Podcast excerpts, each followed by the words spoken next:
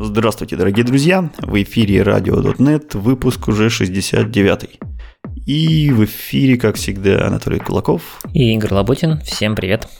Прежде всего, хотелось бы поблагодарить за помощь наших уважаемых помогаторов Александр Сергей, Владислав, Алексей, Шевченко, Антон, Илья, Гурий Самарин, Виктор, Руслан Артамонов.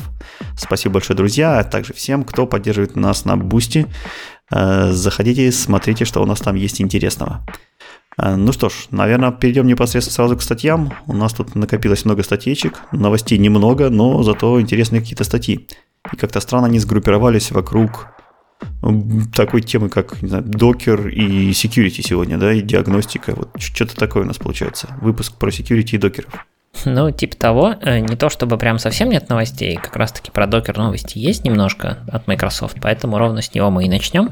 Ну и по пути затронем некоторое количество связанных статей, ну или не очень связанных. В общем, посмотрим, что будет. Итак, в седьмом .NET, который зарелизился у нас в ноябре, в, одном, в одной из превьюшек, которая была в августе, была заанонсирована фича под названием как это называлось, типа нативная поддержка контейнеров. То есть, что можно было сделать? Можно было добавить некоторое количество пропертей в CSProj, после чего, не пользуясь Docker build, да, и не, не создавая Docker файл, можно было собрать Docker image просто через .NET Publish, указать туда э, некоторое количество специальных аргументов, э, минимум обязательно это было указать специальный publish профайл, и после чего у вас собирался имидж даже без э, использования докера. Цель этого всего мероприятия была в том, чтобы для, разработ... для вас, как и для разработчика, было поменьше всяких разных концепций нужно изучать, чтобы собирать э, код для клауда. Ну, то есть Microsoft, понятно, она пытается облегчить жизнь разработчикам тем, чтобы у тебя есть .NET э, консольная тулза, ну или Visual Studio, да, которая там, в которой тоже есть publish диалог, и ты написал код, и через ту же .NET тулзу его собрал через .NET Build, через .NET Publish запаковал в контейнер, и желательно сразу бы и запушил куда нужно, без использования и необходимости изучения отдельной тулзения под названием Docker Command Line. Но, к сожалению, в релиз это все не вошло, никакого как бы пуша не было, то есть имидж можно было собрать, но дальше ничего не работало. И вот теперь, наконец-таки, время, руки нашлись, и мы прошли дальше. Мы в лице Microsoft пошли дальше, и, во-первых, поддержали аутентификацию. Ну, э, потому что зачем? Потому что нужно пушить в удаленные репозитории, а, э, которые еще зовутся registries. Но они, как правило, требуют авторизации, аутентификации авторизации. Поэтому с этим надо было что-то делать. Тут Microsoft сильно решила не выпендриваться. Они сделали следующую штуку, что если вы что нужно будет, собственно, сделать? Docker Command Line вам, к сожалению, потребуется, потому что нужно сказать Docker логин. А, они решили не изобретать велосипед, и тут, наверное, э, надо сказать им спасибо. Логин происходит через стандартный докеровский Command Line, то есть вы говорите Docker логин, он там либо спросит логин, пароль, либо как-то все это э, вы по-другому запоминаете. И дальше э, с этим самым логином будет работать как докеровский Command Line, так и .NET Command Line. Они переиспользуют друг друга. А дальше вы говорите тот же самый .NET Publish, но вы передаете ему не только publish профайл и там имя этого профайла, по дефолту это называется default контейнер, но вы еще передаете ему два э, две проперти. Одна называется контейнер registry, это, собственно, адрес того registry, куда нужно пушить. И container image name это стандартная штука, типа там тег вашей, вашего имиджа, два обычно два токена через слэш, да, там, если это GitHub овский registry, то обычно это ваш логин, слэш, там, имя вашего имиджа. А обычно все это в command line писать довольно сложно и нудно, поэтому вот тот самый publish profile, который мы до сих пор, я много раз упоминал и в прошлых наших выпусках, когда рассказывал про эту фичу, тоже упоминал. Обычно там указывается типа default container, это дефолтный publish profile, но можно в в вашем проекте э, внутри папочки Properties создать папочку Publish Profiles и внутри создать файлик, например, назвать его github.pubxml. И внутри как раз задать и container registry, и container image name, и после этого вы в аргументе publish profile указываете уже GitHub, то есть имя вашего созданного файла без расширения, и все свойства, которые нужны, будут браться ровно оттуда, а не из дефолтного, соответственно, значения, э, из, из дефолтного профайла. Собственно, таким образом вы теперь можете использовать Docker Command Line только для того, чтобы сказать Docker логин, а дальше за вас все можно сделать через .NET Publish. Второй момент, который улучшили, это сборка контейнеров для другой архитектуры. Бывает такое, особенно сейчас в современном мире, что вы работаете, например, на MacBook, где там новые MacBook на M1, M2 это ARM64, а собирать нужен образ для AMD64. Либо наоборот, вам нужно собрать образ, который будет нативно работать, например, на MacBook, а вы сейчас на x64 платформе. Или нужно собрать для Linux, или еще в, в таком духе. Для этого вы просто теперь в .NET Publish аккуратненько указываете минус-минус OS и указываете, например, Linux, потом с ключиком минус А указываете архитектуру и правильный, то есть .NET Publish автоматически вот берет правильный базовый имидж, то есть вы в свойствах CSPROJ можете указать э, конкретный базовый имидж, а можете указать просто общий, там, хочу, не знаю, Alpine, и он из имеющихся, про которые он знает, ну, те, которые Microsoft, естественно, поставляются, он подберет тот, который подходит под вашу желаемую таргетную архитектуру. Если не, не, не подойдет ни один, в смысле, если ваша архитектура, в которой вы хотите собрать имидж, не поддерживается э, базовым образом, будет ошибка сборки. Там он не будет ничего по умолчанию находить. При этом остается возможность прямо указать явно, что вот хочу прям конкретно этот базовый имидж, вот брать оттуда и использовать только его. Естественно, если архитектура не совпадет, тоже будет ошибка.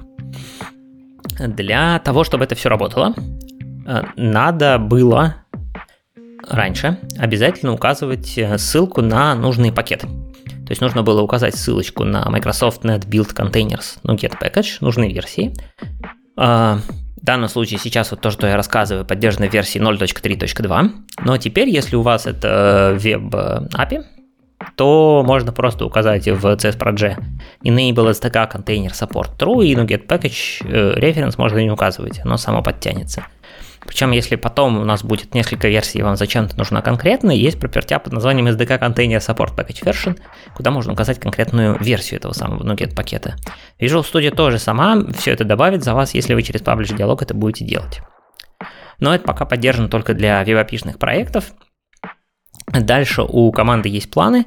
Планы допиливать, ну, там есть много всяких мелочей, потому что, вообще говоря, у Docker Command Line есть много всяких разных ключиков, которые можно технически так или иначе поддержать через .NET Publish или через Publish профайлы. Видимо, над этим будет вестись работа. А, в общем-то, их цель перевести, ну, то есть, чтобы вам Docker Command Line был не нужен ни для чего, кроме логина, а, они собираются поработать над всякими сообщениями об ошибках получше, и добавить вот эту самую поддержку через CSS э, вида Enable SDK Container Support, чтобы не нужно было NuGet пакет явно инклюдить в все релевантные типы проектов, те, которые имеет смысл все это заворачивать в докер. А более того, надо сказать, что это все, мы это все рассказываем в контексте, да, у нас там .NET 8, все вот это вот, но на самом деле эта вся фича, она для .NET 7 делается, то есть э, вот э, в следующем апдейте SDK, сейчас у нас актуальный SDK это 7.0200, в следующем апдейте SDK 7.0300 уже это все должно вроде как быть, по крайней мере, запланировано для него, поэтому тем, кто сейчас сидит на семерке, это тоже будет доступно. А, и параллельно с этим есть отдельная статейка про э, Сейчас мы вот обсуждали кроссплатформенные билды, да, когда вы на там, x64 собираете для ARMA, наоборот, там, с винды на Linux и, и так далее. А есть еще так называемые мультиплатформ контейнеры. Это когда вы пишете универсальный докер-файл, и из единого докер-файла можете собрать несколько сразу имиджей, на самом деле даже разметить их одним тегом, и он автоматически будет подтягивать правильный согласно архитектуре при сборке, при потом использовании точнее. Ну вот э, Microsoft подхачила свой докер-файл стандартный, который они генерят, для того, чтобы он э, лучше подходил как раз под вот этот вот Э, сценарии мультиплатформенной сборки. Там были проблемы с тем, что те самые специфика... Э, ну, ключики, которыми вы специфицируете архитектуру, там x64, AMD64 и прочее, они немножко не совпадали между докером и дотнетовским тулингом, и поэтому там были некоторые проблемы, чтобы их легко э, вместе использовать. Вот они все это профиксили, заменили все, что нужно, заиспользовали правильные переменные внутри докер-файла, типа как build platform и target arc, ну, Arch архитектура, и э, таким образом позволяют прям, используя один докер-файл, собирать все, что надо. А, перед, э, поддержали таким образом ключик минус-минус платформу докера, у докер билда. И также это все должно нормально теперь работать через Docker Build X. Так что если вы вдруг собирали или собираете, или собираетесь собирать мультиплатформенные контейнеры, имиджи на последнем .NET, вот, соответственно, забирайте обновление свеженького SDK. Скорее всего, это войдет в следующую превьюшку, третью, восьмерки. Э, потом это будет забэкпорчено вроде как в семерку, но как бы, потому что это просто изменения вокруг там докер-файлов, я так понимаю, и немножко тулинга, поэтому я так понимаю, что докерную часть они бэкпортят по какой-то причине в семерку довольно активно. И будет у вас хорошая жизнь с дотнетскими контейнерами почти без использования докер команд лайна. Ну, потому что семерки еще жить целый год как минимум, а так на нее очень много проектов переехало, поэтому, мне кажется, правильное решение. Ну все и так, портить. наверное, больше народу этого все попробует. Да, конечно, еще потестить до восьмерки. Угу. Тем более, которая там LTS будет, поэтому потестить надо основательно. Ну да, так что ждем. Ждем нового превью. Отлично, да. Меня, меня радует э, прогресс с докером. Непонятно, правда, куда они движутся с э, вот этими контейнерами, э, которые генерятся напрямую из проч файла, потому что если они побегут как бы все параметры, которые есть в докере, перегонять в проч файл, это какая-то такая бесконечная гонка будет. Что-то мне кажется, что зря они туда вписались, нам нужно было что-то сделать поболее умное такое. Ну, может, в конце концов они перенесут только всякие основные, а на всех остальных забьют, как бы остановятся. Ну, я не думаю, что они смогут через CS Project нормально сделать какие-нибудь эти многостадийные билды, когда мы там кэшируем кучу промежуточных слоев. Типа там сделал рестор в одном слое, потом скопировал в другом слое. Ну, то есть, вот это, в смысле, не слое, стадии докера. Мне кажется, так как разработчику-то основная цель получить на выходе готовый докер-контейнер, то ему там по барабану, какие у него слои будут. И, скорее всего, даже генерится сейчас докер-файл, который и использует все эти слои.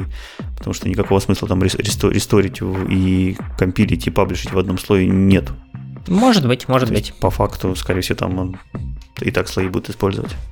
Ну вот э, посмотрим, что там генерится, что там происходит. Я, честно говоря, не смотрел, как работает этот NuGet, то есть генерит, генерит ли он э, докер и я так понимаю, что он, кстати, работает же...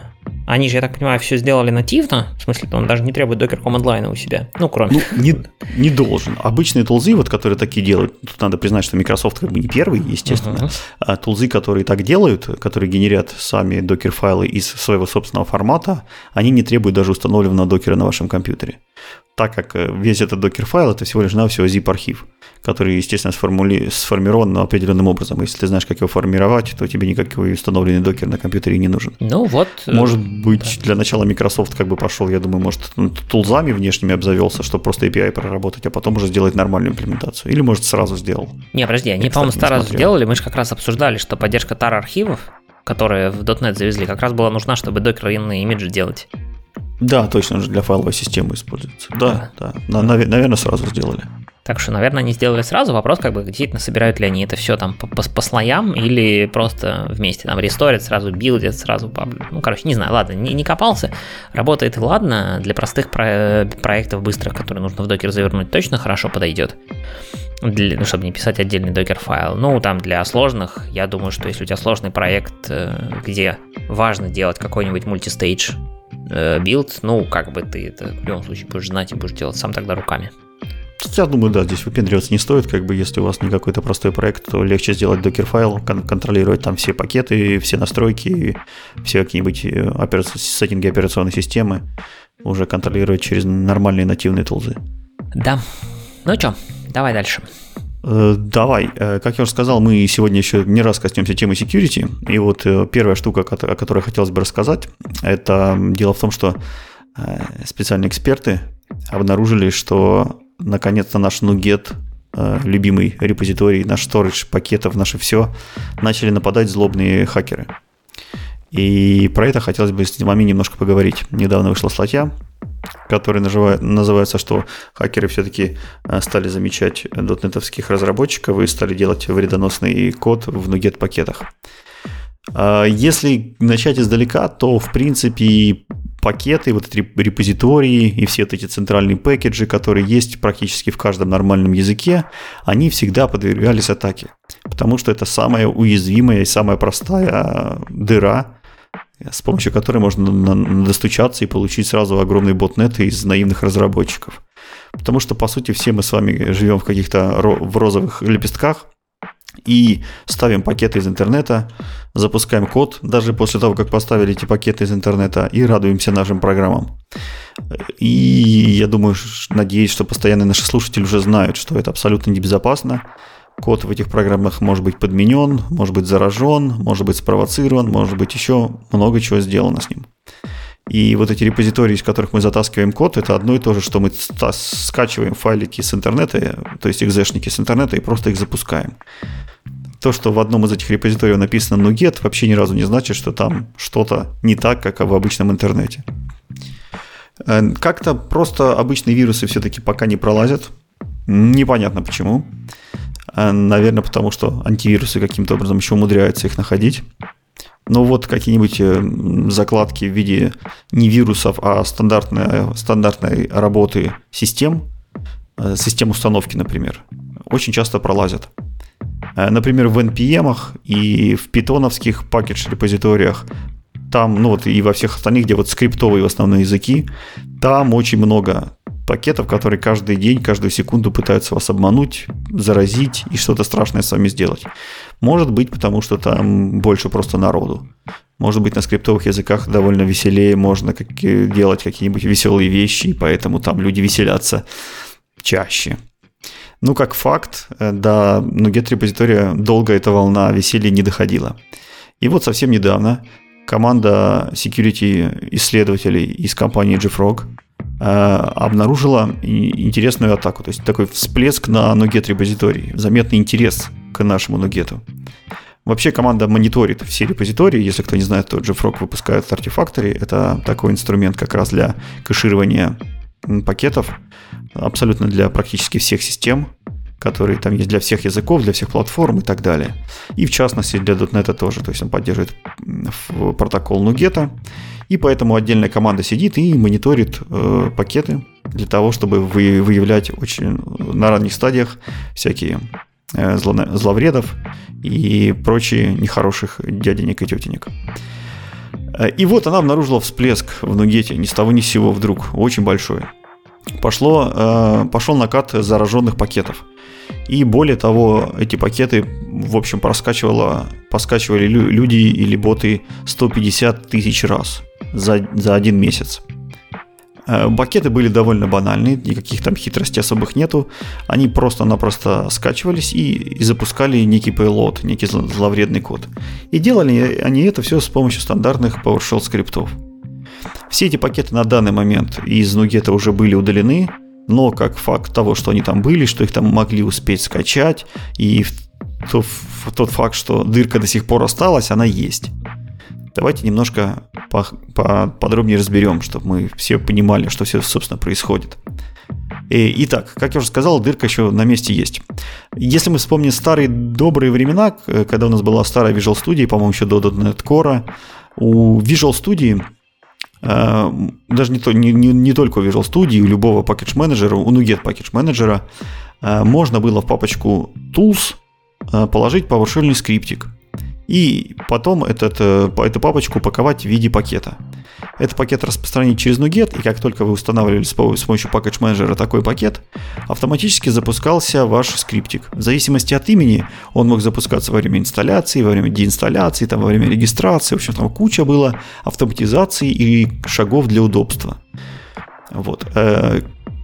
Э, теперь все эти скриптики из папочки Tools, которые там назывались раньше install PS1, uninstall PS1, они игнорируются в современном NuGet. Но, несмотря на это, есть один файлик, который не игнорируется. Это почему-то файлик init.ps1. Он по-прежнему продолжает запускаться современной студией. Несмотря на то, что его, о, о нем удалили все напоминания, упоминания в документации, что он помечен там, где есть деприкейт и все такое, студия по-прежнему продолжает его упорно запускать. Не знаю, ради какого-нибудь очень крутого пакета это было сделано, такой гвоздями забито, или почему это осталось.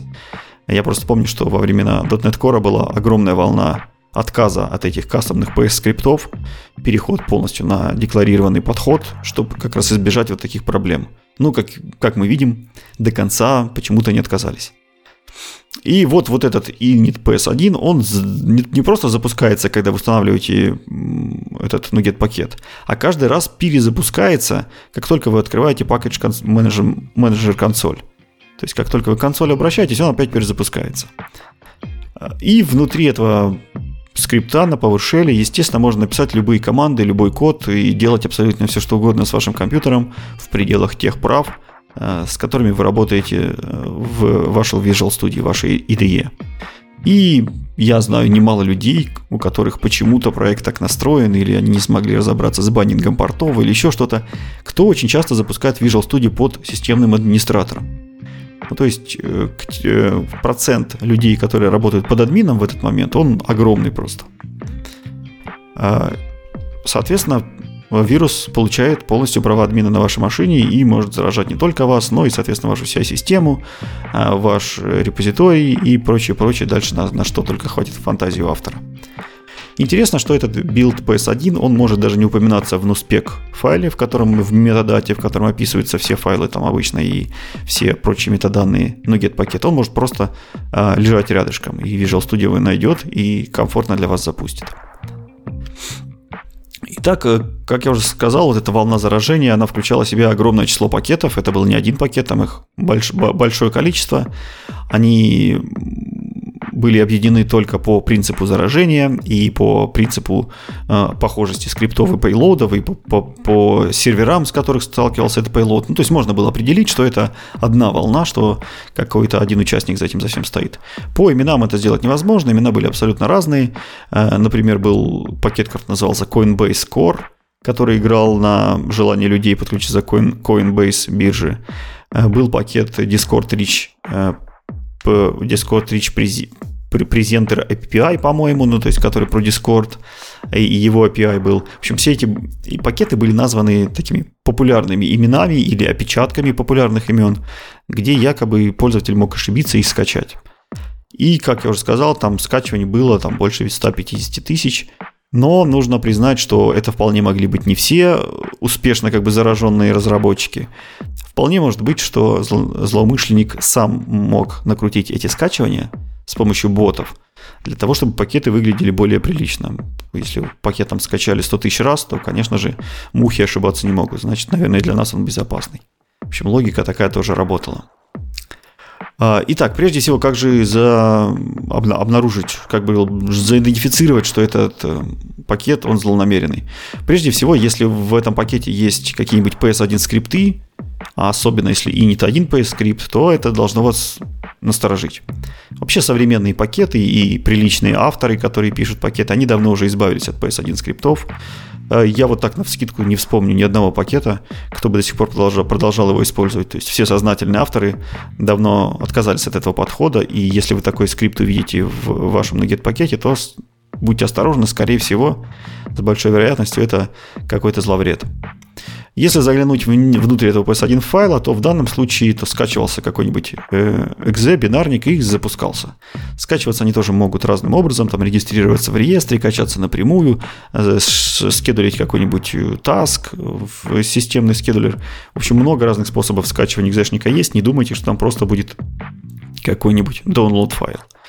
Эм, так, какими трюками и пользуются Э, пользовался злоумышленник для того, чтобы попытаться обмануть Нугет. Прежде всего, как я уже упомянул, он пытался мимикрировать под уже известные названия. Такие там, как Coinbase, например. Такие, например, как Discord. Э, и добавлял к ним какой-нибудь .core, только .engine, только еще что-нибудь, в общем, какие-нибудь другие буковки, которые могли как бы человеком отбрасываться, но на самом деле имели значение. Следующая интересная тема это в том, что э, никак не проверяются владельцы пакетов. То есть очень легко можно было э, выставить владельцам пакетов, то есть даже не, тут не проверяется, а подделывается, да, легко. Владельцам пакетов можно было легко на, э, поставить такую надпись, как NuGet Developers или Official Developers Steam или еще что-нибудь. Или, например, вот он поставил э, известного разработчика Э, из Microsoft, который как раз работает в Nuget и которому принадлежит очень много Nuget пакетов. В общем, он подделал, э, этот злоумышленник подделал имя этого разработчика, просто-напросто написав, э, написав его имя с измененной одной буквой, которую визуально заметить практически невозможно. Еще одна интересная проблема в том, что Nuget вообще никак не проверяет авторов. Если вы создадите NuSpec файл, и внутри этого NuSpec файла укажете автора Microsoft, то вы со всеми правами можете этот э, пакет залить в NuGet, э, NuGet репозиторий. И NuGet репозиторий с радостью всем расскажет, что этот пакет выпустил Microsoft. Вот такая тоже интересная штука есть, которая помогает обмануть абсолютно всех, даже тех, кто якобы смотрит на авторов и якобы видит правильные имена пакетов. Также нужно заметить, что некоторые пакеты не включали на себя напрямую э, каких-нибудь э, злонамеренных скриптов или каких-нибудь э, злонамеренного кода. Но они зависели от пакетов, от злонамеренных пакетов. Таким образом, вы ставя нормальный, хороший и красивый пакет, проверив, может быть, его даже в том, что он никаких скриптов не содержит, вы все равно заражали свою систему, потому что при первом ресторе он начинал подтягивать зло, зловредный пакет, и тот уже делал всю грязную работу за него. Вот такие есть проблемы. Итак, э, как же можно себя обезопасить? Что можно сделать? Прежде всего, внимательно смотреть на, на опечатки. То есть такие преднамеренные опечатки, где кто-то добавляет ненужные слова или меняет буквы. Но для людей, скорее всего, это не какой-то там хороший способ, потому что невозможно просмотреть все буквы, особенно те, которые пишутся одинаково. Э, также советуется, прежде чем использовать какой-то новый пакет в вашем проекте, обязательно скачать его вручную, не через какие-то средства скачивания, запуска, management packages, консоли и прочие вещи. Просто вручную нажмите кнопку Download на NuGet.org, она есть такая. Скачайте его, откройте как zip архив, архив и посмотрите внутрь. Поищите там скрипты PowerShell. Init PS1, install PS1, uninstall PS1, да вообще любые PS1 в принципе. Если они там есть, то насторожитесь и желательно заглянуть внутрь. Внутри, скорее всего, они будут что-нибудь скачивать или устанавливать или еще что-то. Ну, я бы на вашем месте, если они там есть, просто-напросто ушел бы от таких пакетов. Если авторы настолько плохо относятся к своим детищам, скорее всего, от них можно ждать всего чего угодно, любой халатности.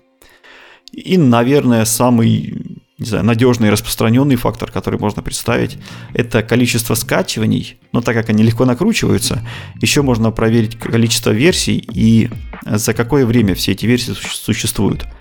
Так как NuGet все-таки при помощи вот таких вот э, благотворительных research security тимов старается репозитории держать чистыми и красивыми, то есть он удаляет пакеты. Такие пакеты зловредные, они обычно долго не живут. И можно посмотреть на историю версий. Если он там существует несколько лет, активно разрабатывается, все время выходит, все время скачивается, то, наверное, есть шанс, что это какой-то хороший, понятный пакет, который ему более-менее можно доверять.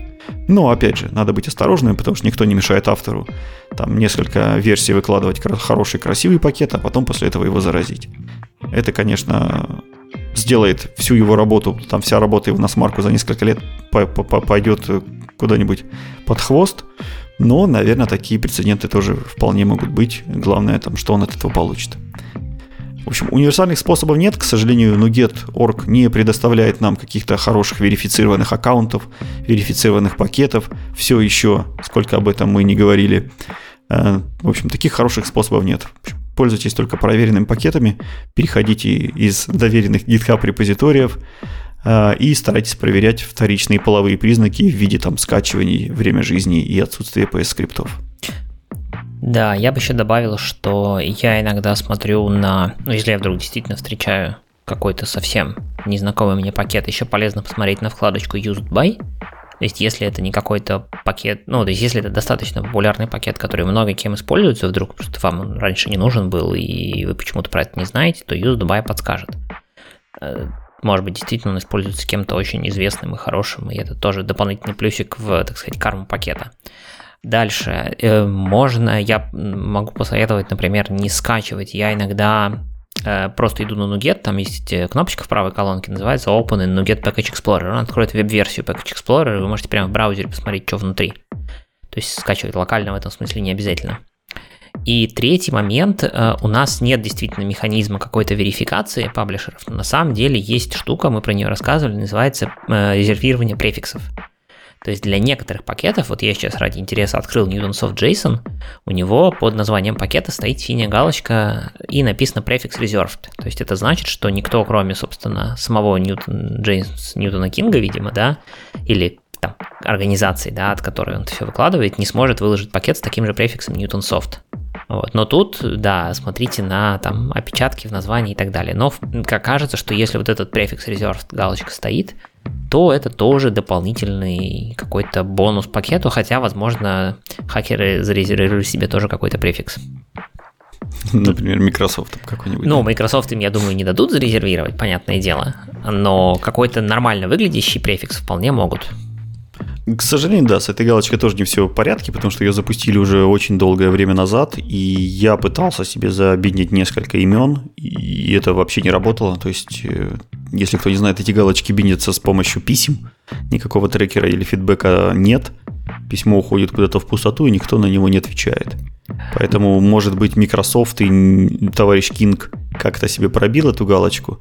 Но что-то мне кажется, что вот для обычных смертных, для обычных пакетов, которые не Microsoft, это пока еще сделать все еще очень сложно. Ну, слушай, это на самом деле в каком-то смысле добавляет ей веса, потому что уж если вы смогли добиться, чтобы она у вас появилась, наверное, как бы, может, может быть, вам можно доверять, потому что к вам прислушивается сам Многиторг. ну, знаю. может быть. Просто если вы используете пакеджи только от Microsoft, тут, наверное, вам бояться нечего. Э, вся как раз такие проблемы возникает, когда вы пытаетесь э, пакеты других авторов поставить, и там вот эта галочка как раз не работает. Там, где она могла быть наиболее полезной.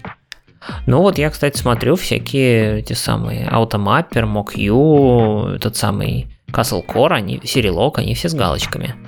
Может, там нужны, знаешь, какие-нибудь первые миллионы скачиваний для того, чтобы на тебя А вот Swashbuckle, который Swashbuckle ASP.NET Core, обновленный три месяца назад, у которого 381 миллион скачиваний, а без галочки. Недостоин. Недостоин. Swashbuckle, Полли с галочкой. Мне даже интересно, XUnit, ну XUnit, ладно, XUnit очевидно будет с галочкой.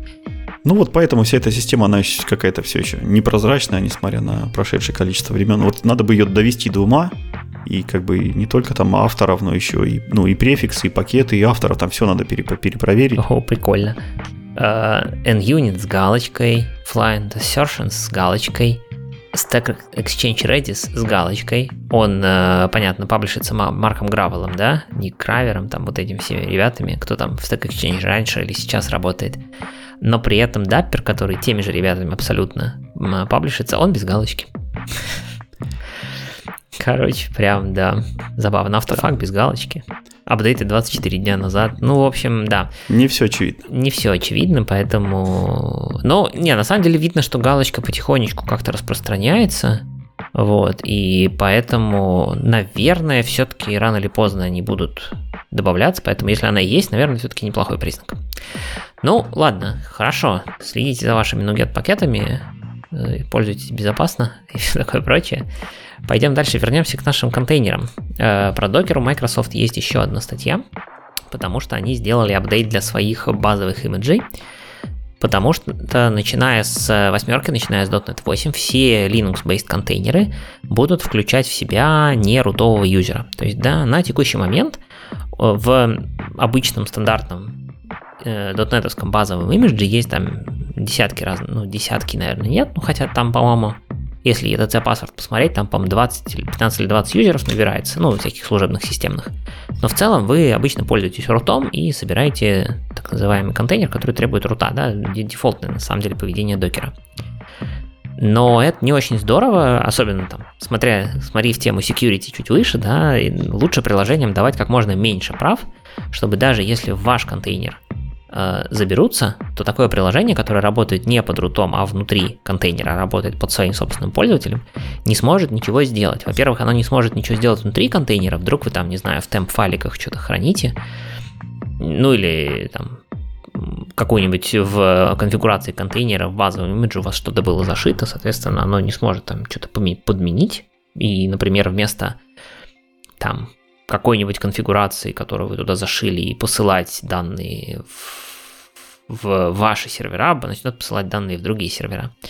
С другой стороны, тут даже скорее Э, не то чтобы, если там в ваш контейнер кто-то вломится, а если вы, например, при сборке, смотри выше, да, там, например, с нугетом, э, если вы что-нибудь к себе такое заберете DLL, которая там внутри вашего приложения будет творить какую-нибудь дичь. Но вот если она будет творить эту дичь не из-под рута, пусть это даже в докере заизолировано, то это лучше. Поэтому теперь у нас есть э, в каждом Linux имидже, начиная с восьмерки, ну, видимо, это будет сейчас вот уже потихонечку раскатываться, так что не надо ждать э, восьмерки официального релиза. В каждом имидже будет пользователь под названием app, ну, типа приложение. Единственное, что может делать этот пользователь, он может, у него есть права на запуск вашего приложения и на чтение любых директорий, которые есть в, собственно, том, том образе, который вы собрали. На запись у него прав нет, единственное, куда у него есть права, это только в свою home директории. То есть э, у него есть home директория, это slash home slash app, UID этого пользователя 64198, если интересно, магическая константа. И пользователи существуют во всех базовых образах, поэтому вы можете там их свободно менять, э, и для вас ничего не поменяется. UID везде одинаковый, имя пользователя везде одинаковый, home директория везде одинаковый. Как использовать эту штуку, как вообще собирать теперь Docker Image, чтобы он был не рутовым.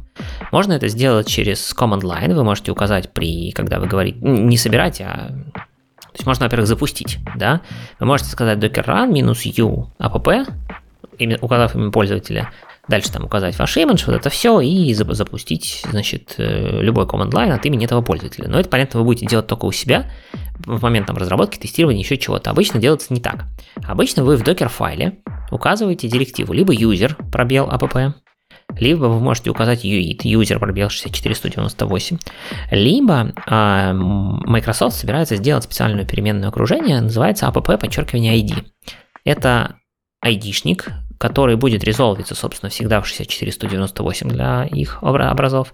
И это способ, который они собираются сделать как бы дефолтным, везде у себя использовать. Вот в том самом докер-файле, который я рассказывал там пару новостей назад, про то, что они новый универсальный докер-файл пишут, вот там будет, видимо, такая штука. А если вы это все ничего не указываете, то есть если вы не указываете директиву user пробел что-нибудь, то контейнер соберется по, по дефолту с рутом, в смысле, что ваше приложение будет запускаться из-под рута.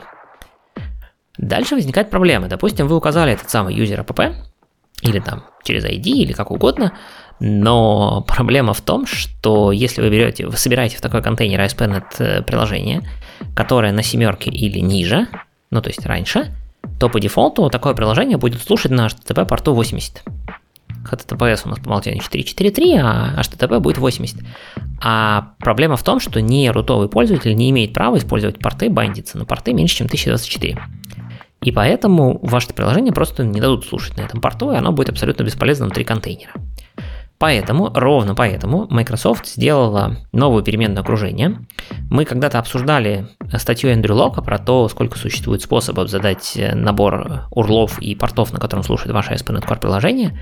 Там есть и переменное окружение, и всякие как они называются, launch settings JSON, ну, опять же, там через переменное окружение это делается, и аргумент командной строки минус-минус URLs. Так вот, теперь у нас есть переменное окружение, которое называется ASP.NET Core, подчеркивание HTTP, подчеркивание ports. Там можно через... Еще одна. Еще одна, которую можно через запятую указать набор портов, HTTP портов, на котором будет слушаться. Есть такая же переменная, которая только в названии имеет HTTPS, они, соответственно, для HTTPS портов, там через запятую можно указать несколько портов. Старые переменные все еще работают, причем имеют приоритет. То есть, если вы указали и ASP.NET Core HTTP ports, и, например, ASP.NET Core URLs, то будет использован именно URLs. HTTP ports проигнорится. Не пробовал, напишет ли про это warning какой-то, но, скорее всего, нет. Поэтому, если вам нужна прям точная настройка, какие урлы там вы используете, ну, как бы используйте по старинке, значит, ASP.NET Core URLs. Ну, а если просто указать порты, можно указать, использовать HTTP ports. И таким образом как раз э, все контейнеры имиджи будут переопределены для того, чтобы использовать 8080. То есть там будет задаваться переменное окружение, и значит, через 8080 будет использоваться. Так, а если я ничего не задам по дефолту, если у меня не будет ни одной переменной настроен? То старые, подниматься?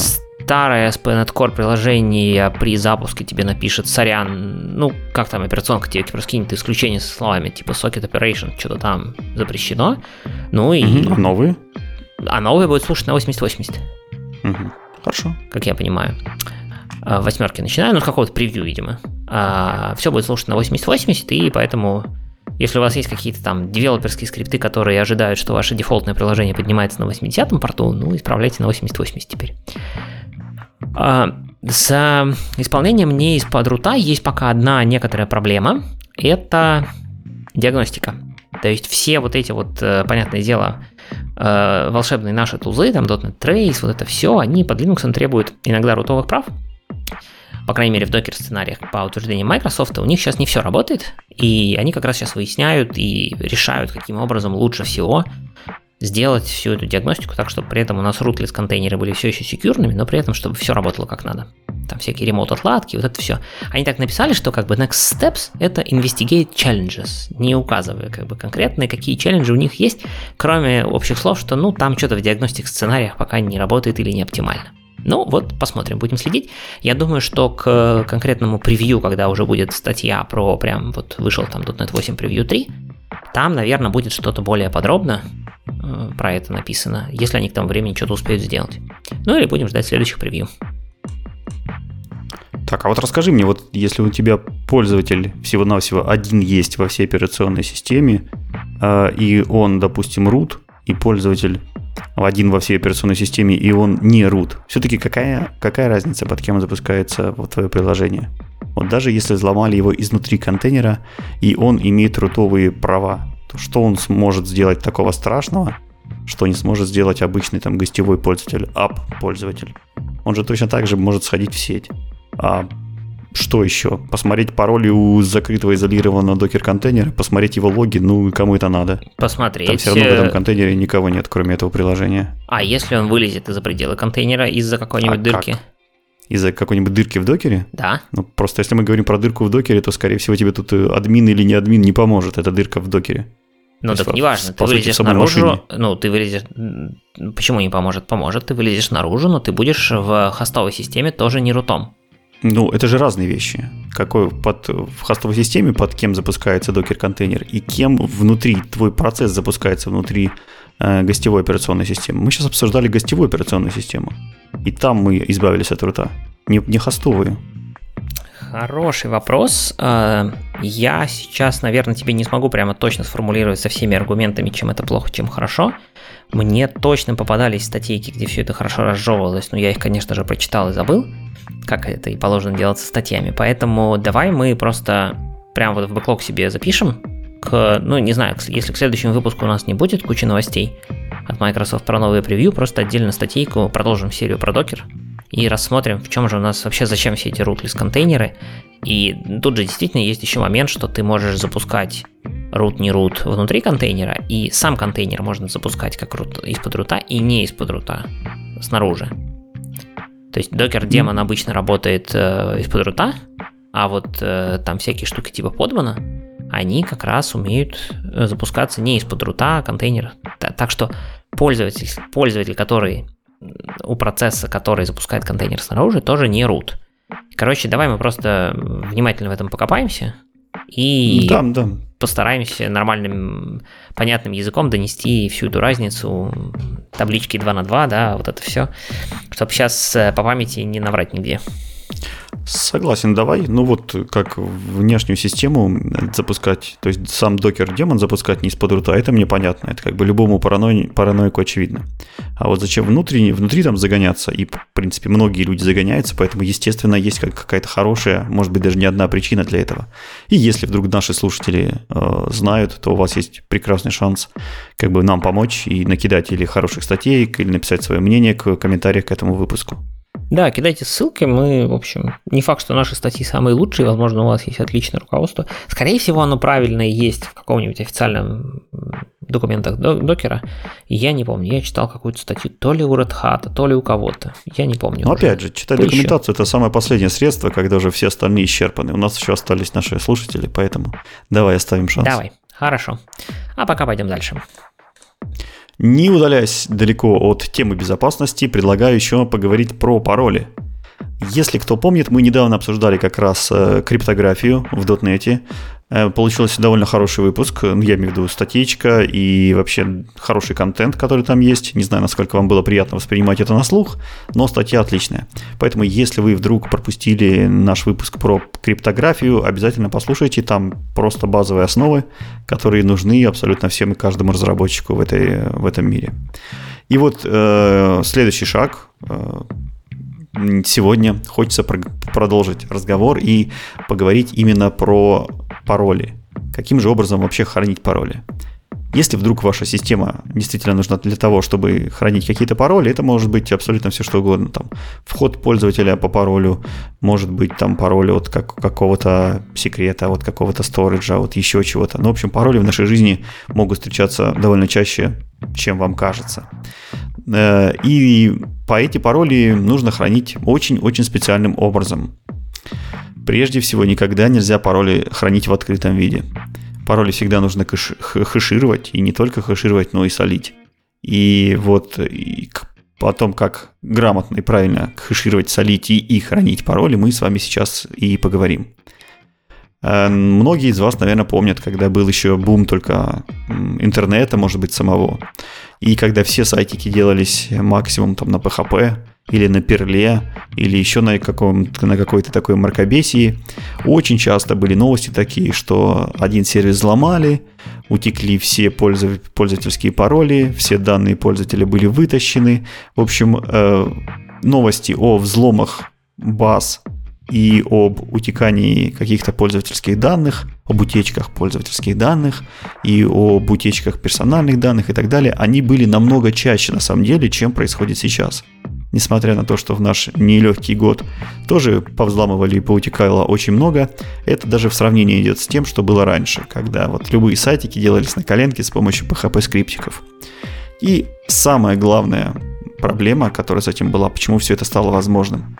Потому что все эти скриптоделы просто-напросто записывали все пароли открытым текстом в базу данных. А тогда еще был большой бум всяких форумов, все распробовали, что такое форумы, как общаться, как писать друг другу, сообщенница.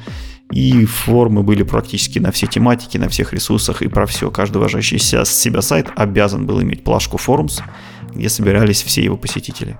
И вот форумы как раз таки этим очень сильно грешили.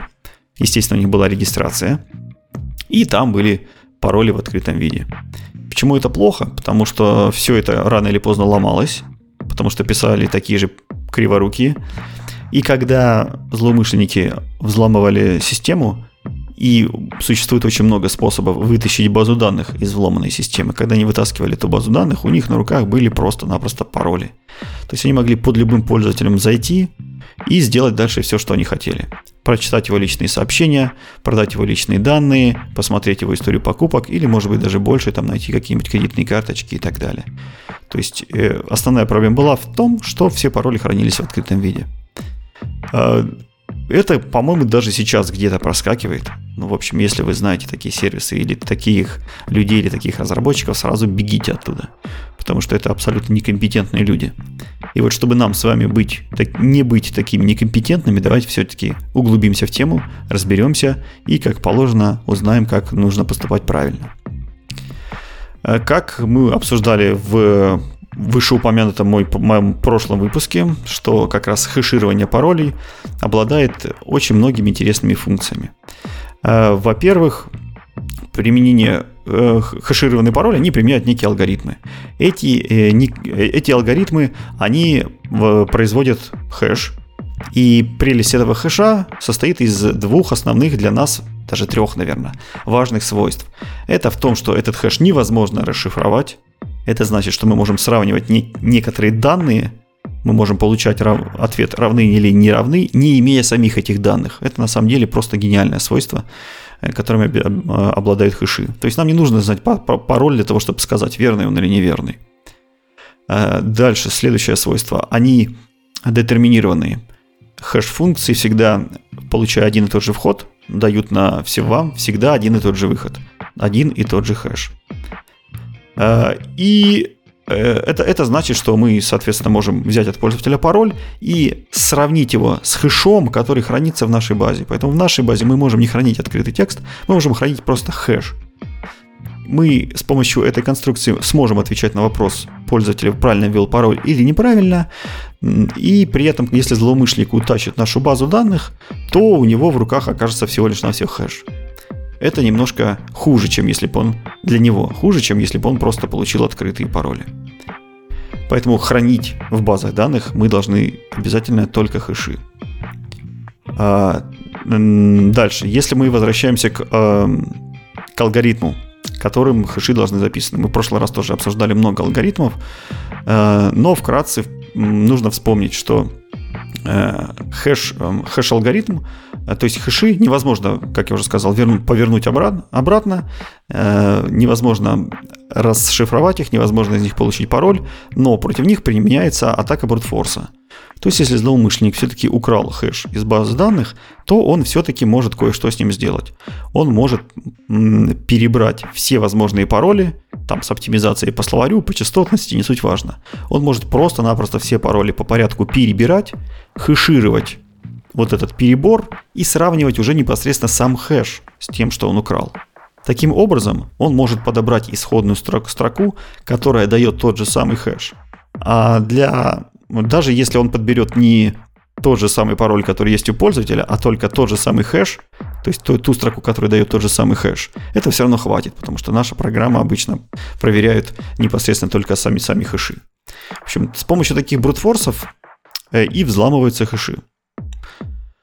Э, для того, чтобы э, алгоритм считался хорошим, вот хэш-функция. Как определяется, хорошая хэш-функция или плохая, если мы говорим о криптостойких хэш-функциях? Э, это зависит полностью от, от того, насколько она быстрая. То есть, чем секьюрнее функция, чем безопаснее функция, чем лучше функция, тем больше она требует стоимости, стоимости по CPU, по памяти, по времени хэширования – общем, если функция прям хэшируется там, несколько часов и выдает вам какой-то результат, это самая крутая функция. Но э, на практике люди стараются соблюсти все-таки баланс между удобством и э, потреблением ресурсов. Но в общем случае, чем дольше работает функция, чем больше она потребляет ресурсов, тем лучше. И нужно это как раз именно для защиты от брутфорсов. Потому что как только мы захешируем один пароль, мы это, это времени даже не заметим. Как только злоумышленнику нужно перешифровать миллиарды паролей для того, чтобы получить тот же самый хэш, вот здесь как раз-таки и, сыграет тот факт, что для работы функции нужно очень много ресурсов, и злоумышленник уже не сможет с очень большой эффективностью подбирать пароли. Тут нужно понимать, что безопасность вся строится не на том, что это невозможно взломать, на то, что невозможно подобрать, на то, что невозможно проникнуть в систему. Она лишь строится, строится на том, что все ломается. Единственная задача – это то, что оно все ломается с различной затратой ресурсов. И чем больше ресурсов злоумышленник потратит на взлом, то есть тем э, лучше ваша защита. Если этот взлом будет стоить ему намного дороже, чем он получит э, бенефитов в результате взлома, то считается, что вы отлично защищены. Злоумышленнику нет никакого смысла вас сломать. Вот на этом и играют как раз криптографические хэш-функции. Здесь нужно отметить, что именно этим они отличаются от обычных хэш-функций, задача которых в основном это все-таки обеспечить целостность. А вот криптографические хэш-функции не только обеспечивают целостность, они еще и пытаются э, сделать такой сложный алгоритм, который потребляет максимальное количество ресурсов. Здесь также нужно отметить, что те ресурсы, которые нужны были для хэш-функции, допустим, 10 лет назад, с ростом наших высоких технологий, облаков, э, оптимизации по процессорам и по видеокартам, вот сейчас эти ресурсы есть практически на каждом телефоне. И именно поэтому крутые, хорошие, интересные алгоритмы, такие как там MD5 или SHA, э, какой-нибудь мелкий, начальный, они раньше были нормальными. Но несмотря там, на то, что в них там находили какие-нибудь э, баги в самой имплементации, в коллизиях, э, они еще становились слишком быстрыми.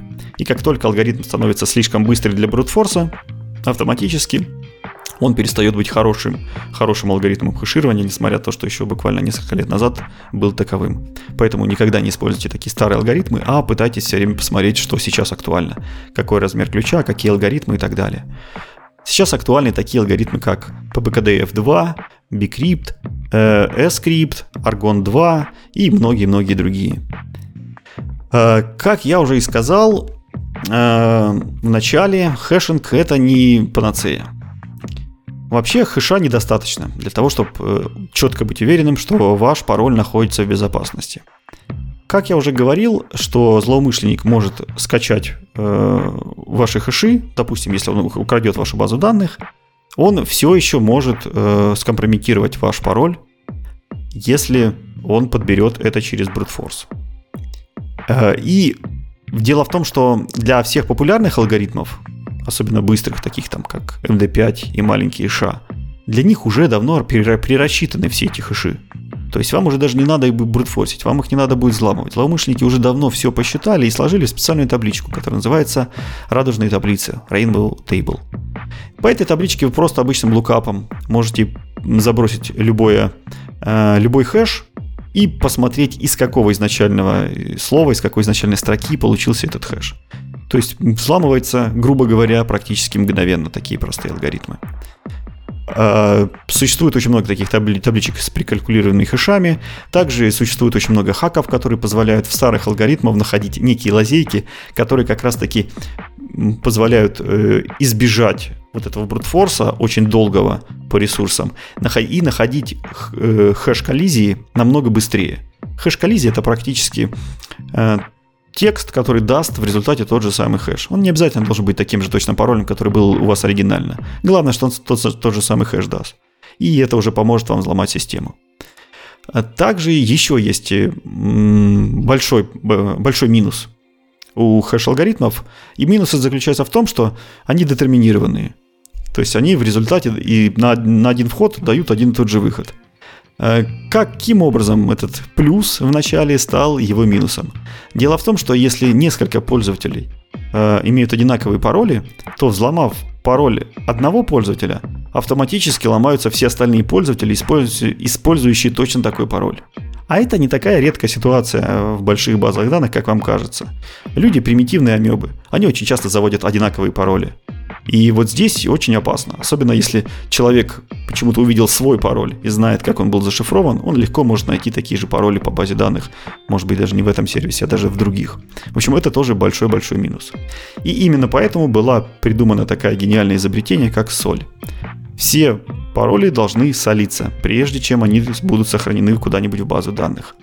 На самом деле соль это ничто иное, как просто какой-то э, абсолютно рандомный набор информации который вставляется, добавляется к вашему паролю. Э, соль у каждого паспорта должна быть в идеале уникальная. Э, и как только вы добавляете еще какой-то уникальный кусочек к паролю, то такой э, хэш, получившийся в результате смеси пароля плюс соли, его становится гораздо сложнее брутфорсить. Ну, сложнее, я бы сказал, даже на уровне невозможного, если вы не знаете все-таки, каким образом это подставляется и какая там соль.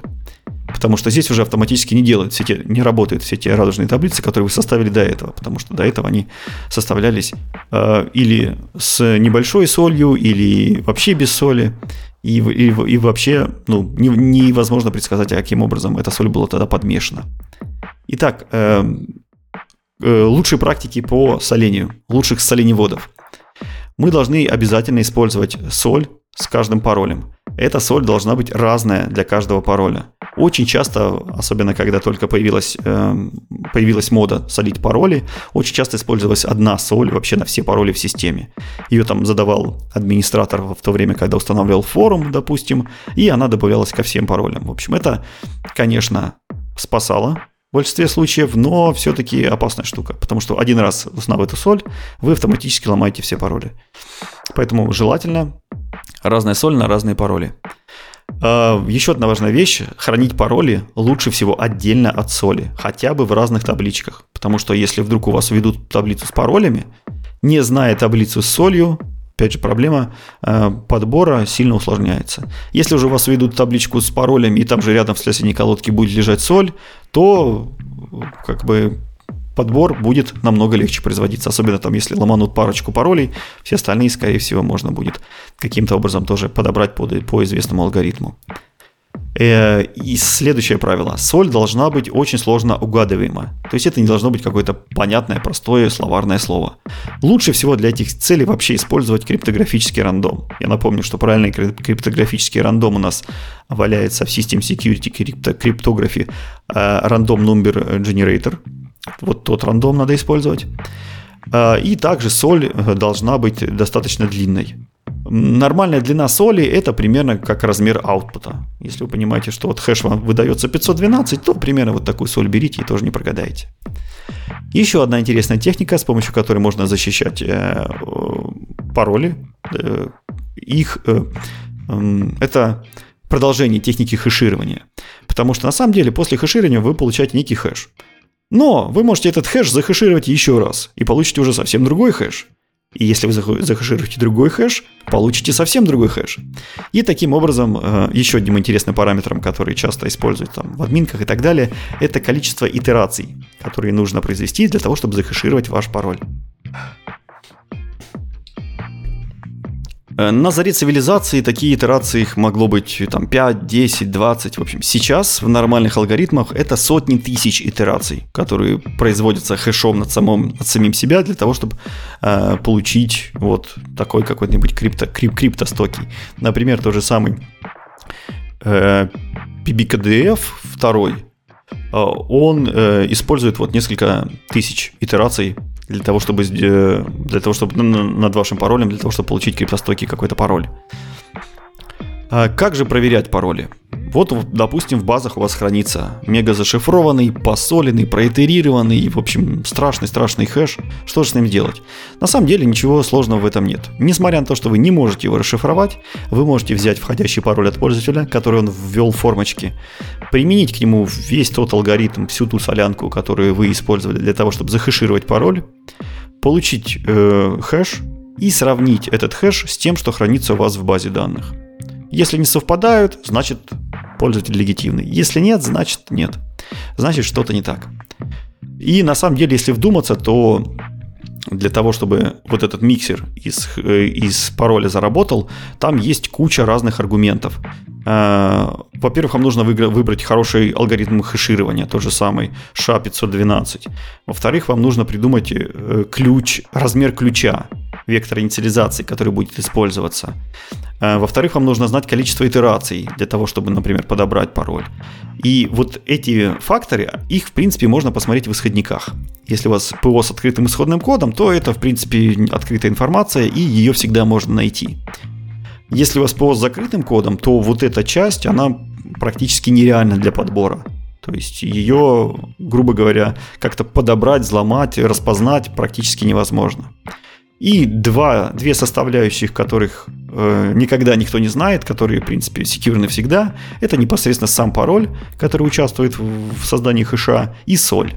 И вот эти, вот эти штуки, они, в принципе, никогда не известны, и поэтому их надо хранить в безопасности, и, как я уже сказал, э, желательно отдельно. Э, в принципе, примеров хэширования есть миллион, много даже в самих микрософтовских библиотечках.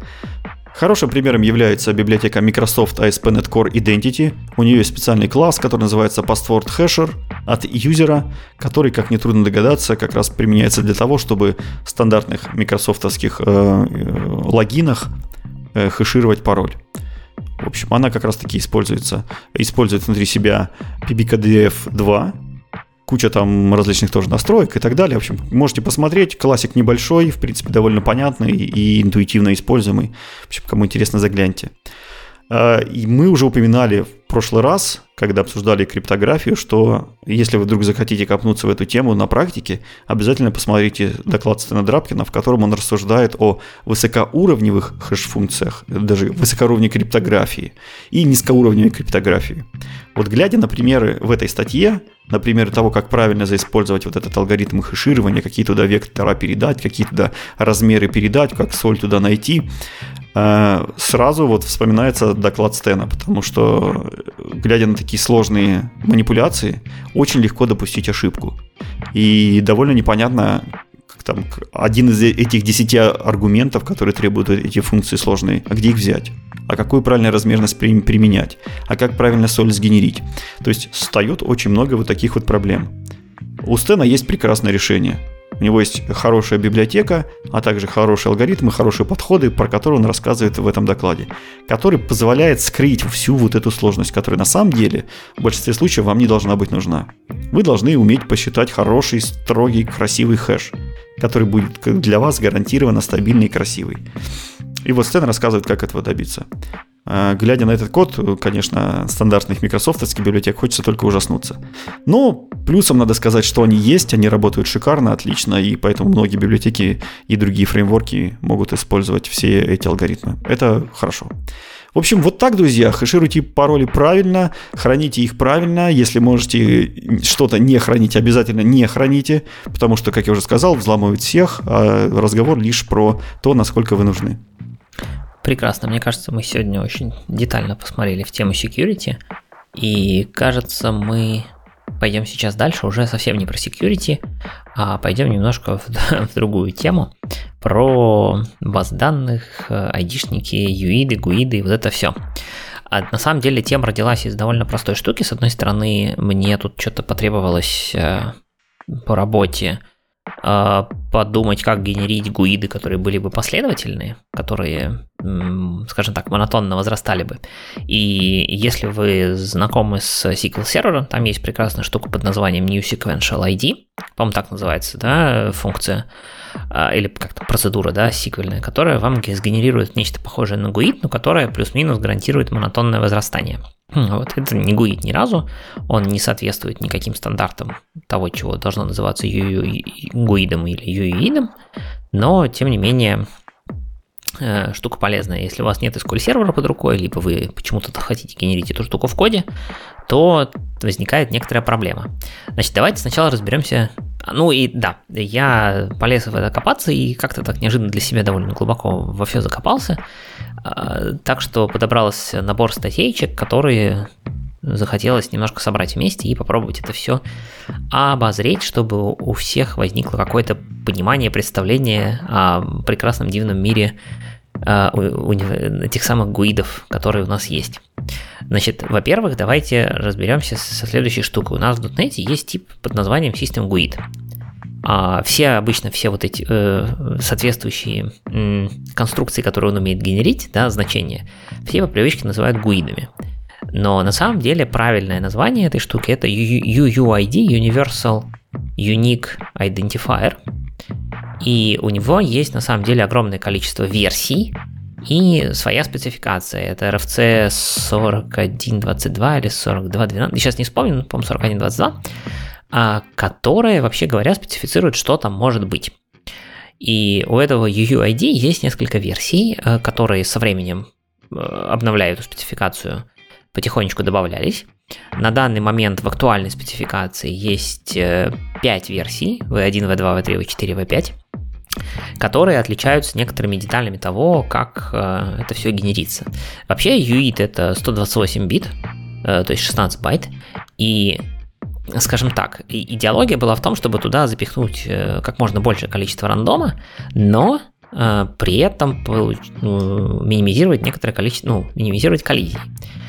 Поэтому Начиналось это все с V1, V2. Там, соответственно, нужно было использовать MAC-адрес и какой-то рандомный, значит, э, кусочек э, байтов, который запихивался в оставшуюся часть.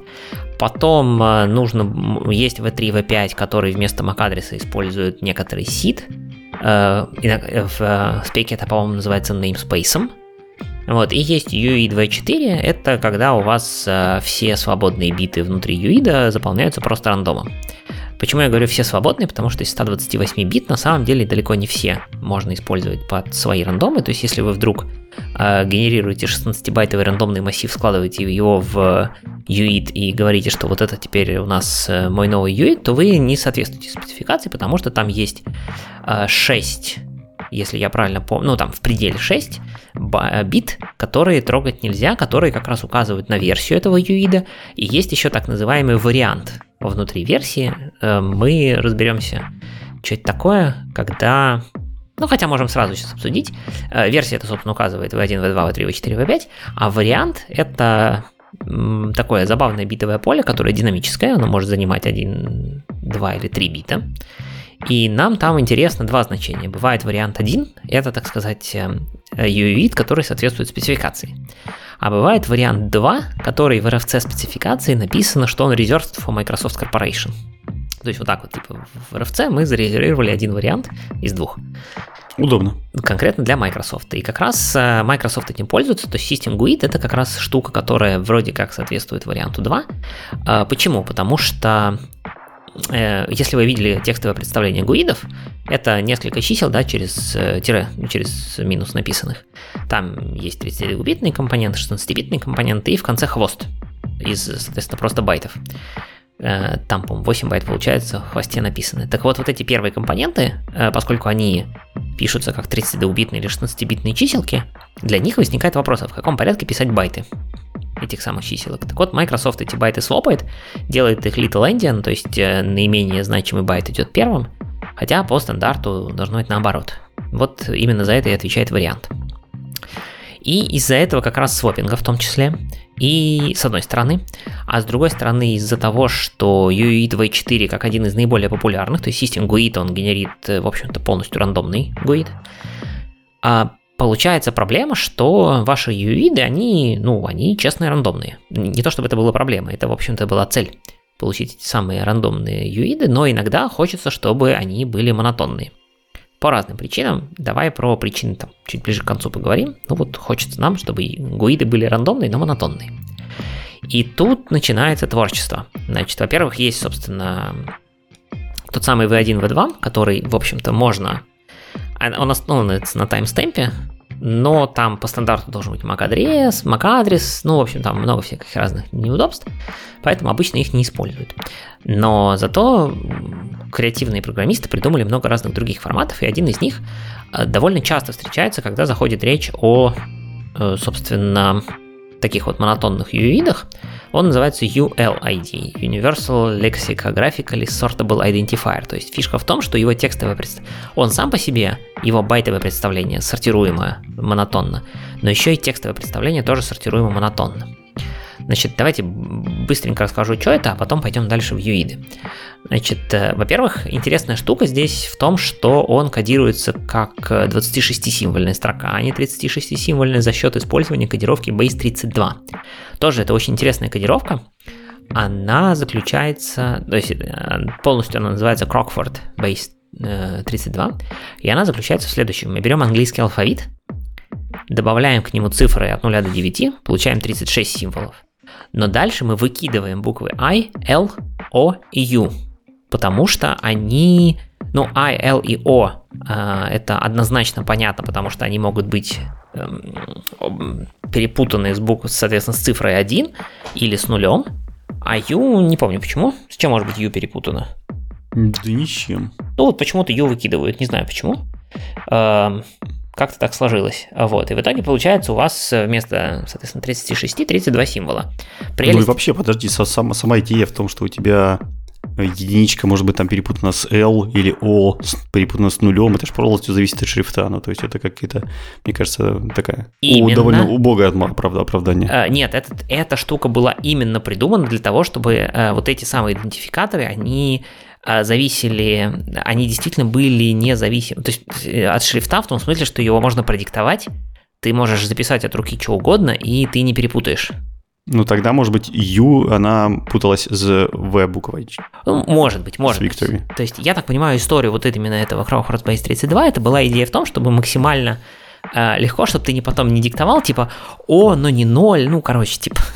Ну, в общем, довольно нелепая, по-моему, отмазка в наши современные века. Но, не, на самом деле, не знаю, мне как бы прикольно, когда ты в каком-нибудь странном месте, когда ты в каком-нибудь, не знаю, кастомер, где ты не можешь настроить нормальный шрифт, в каком-нибудь э, странной консоли, где ты селектом, ручками из базы что-нибудь селектишь, Э, угадывать, что там единичка или L, и, ну, да, ну, если выверните руки, выколоть глаза и, конечно, попенькой набирать по клавиатуре, то, конечно, это пригодится. Ну, давай вернемся к реальности. Но... Ты каждый, каждый день пересылаешь, как бы, и зря транжиришь там несколько байт. Вот проблема который ну, каждый день у тебя возникает. Непонятно. Не, ну можно, конечно, Base64 использовать и, и получить еще более компактное представление, но тем не менее, я не знаю. Эм, мне идея как таковая понравилась. Возможно, где-то кому-то она зайдет.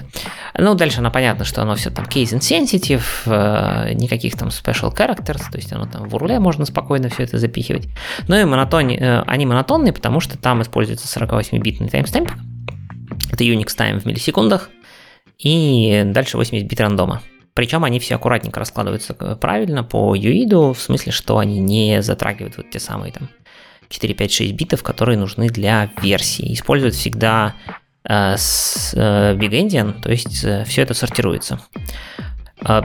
Все было бы хорошо, если бы в дотнете для этого были нормальные реализации, они нашлись, их на самом деле нашлось несколько, они там разной степени качества. А, на самую, кажется, качественную линку, линка есть в шоу-ноутах, это от автора Message Pack, так что, скорее всего, там все хорошо с точки зрения там производительности и всего остального. А, но дальше мне, вот, собственно, на этом я как-то стал копаться дальше, что вообще еще бывает. И выяснилось, что есть расширение спецификации для юидов, где привели новую версию придумали еще три версии юидов, теперь есть еще шестая, седьмая и восьмая юиды. А, мне интересно, потому что как они это запихали, я, кстати, не посмотрел в спеке, как они запихали, потому что исходно под версию... А, не, под версию там 4 бита используется, так что все нормально. У нас есть э, пока время хватает, до 15. Пока, пока гуляем. Да. Так что пока живем, но но гуиды кончаются. Гуиды уже кончаются в каком-то смысле. Ну ладно, версии не так часто появляются. Короче, UID V6 — это тот же самый, что V1, но только с нормально хранимыми таймстемпами. В UID V1 э, первым хранился low часть таймстемпа, а потом только, соответственно, high биты. То есть, ну, они были развернуты, и по сути из-за этого он не был, в общем-то, монотонный, несмотря на то, что основан на таймстемпе. А Ужас. А, на, на, этом мы потратили вер, этот, версии. Ну какая, как, какая да, расточительность? V6. Да, причем спека говорит, ну типа, если вам, короче, если вы можете, V6, короче, не используйте, вот мы ее придумали, но не используйте, берите V7. Ну вот, да. Почему? Ужас. В V7, потому что нормальный таймстемп. В V6 или в V1 используется количество 100 наносекундных интервалов с 1500, короче, когда там начало григорианского календаря, 1500 какой-то год, а, и это, короче, это очень неправильная, видимо, сложно считаемая штука для того, чтобы сгенерить GUID.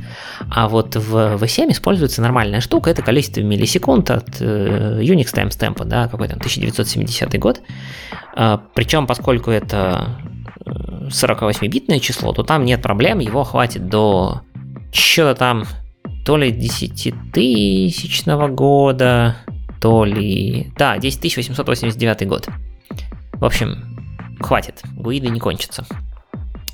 А, потому что дальше есть еще 80 бит э, рандомности, которые туда как бы докидываются. Так что внутри одной миллисекунды можно сгенерить два в 80 степени юидов, и в принципе должно всем хватить. Ну и дальше есть еще юид V8, а тут вообще очень странная спека, потому что оно написано, что оно такое же, как V4, в смысле, что все рандомное. Но сказано, что как бы в V4 все рандомное, в V8, ну, вы типа можете что-нибудь использовать не очень рандомное. Зачем это в спеку писать, непонятно, но, видимо, кому-то надо. Вот. А дальше, соответственно, возникает вопрос. Ну, юиды, юиды, их там столько куча версий.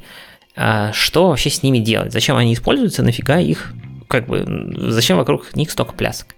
Как бы с ними, ну, мы, и, наверное, это одно из довольно частых применений, используем эту штуку, когда нужно генерить там ID каких-нибудь сущностей, и нету какого-то центрального единого места, где эти ID генерятся.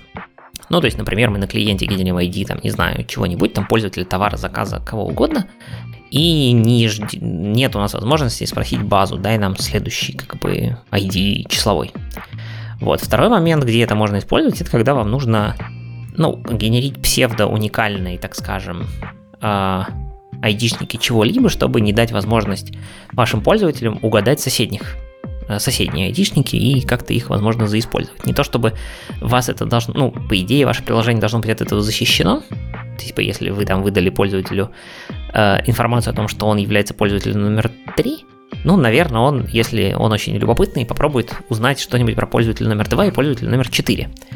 Вот, и понять, по идее, ваша там опишка и все остальное должно корректно все это отработать, сказать, там, нет доступа 401, там, вот это все, но с гуидами вроде как попроще в плане, что их угадать сложнее, совсем сложнее за счет рандомной части, даже если они у вас э, первая половинка основана на времени. Дальше возникает вопрос, что с ними делать в плане, как хранить. То есть э, я видел кейсы, когда гуиды хранят аккуратненько в базе, в поле типа там текстовом, в текстовом представлении со всеми минусиками.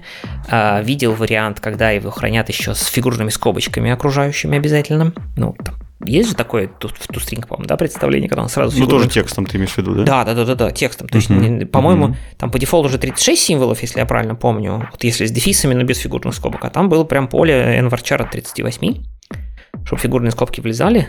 Дальше, как ты понимаешь, поиск по такому полю, это значит, э, э, можно написать, то есть предварительный аргумент, если передали вдруг без фигурных скобок, нужно обернуть фигурные скобки, либо написать like в SQL.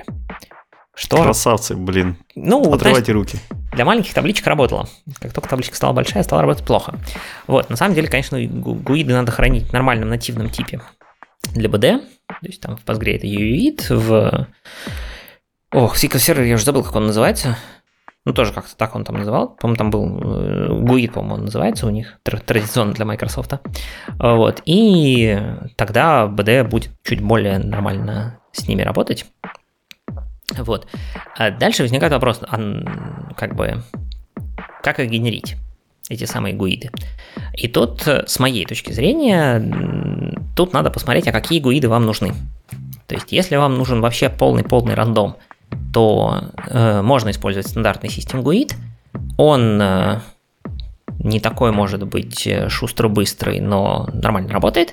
Есть э, хороший генератор это от Ромы Букина из Дода. Ссылочка будет у нас в описании. Он там спан, и вот это все на него просто на код можно посмотреть, как значит, правильно и быстро все делать. Он там генерит их. Их можно генерить, там есть возможность, э, по-моему, последовательно генерить time-based. Потом получится нечто похожее на V1.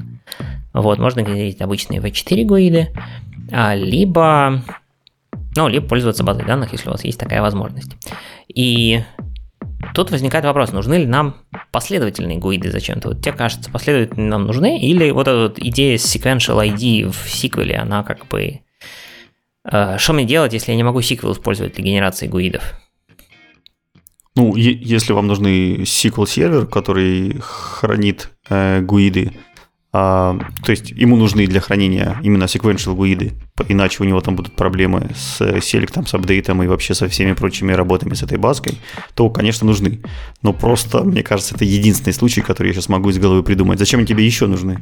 Ну, подожди, в любой базе у тебя будут проблемы, если ты хранишь гуид и по нему хочешь что-то делать, например, индекс строить.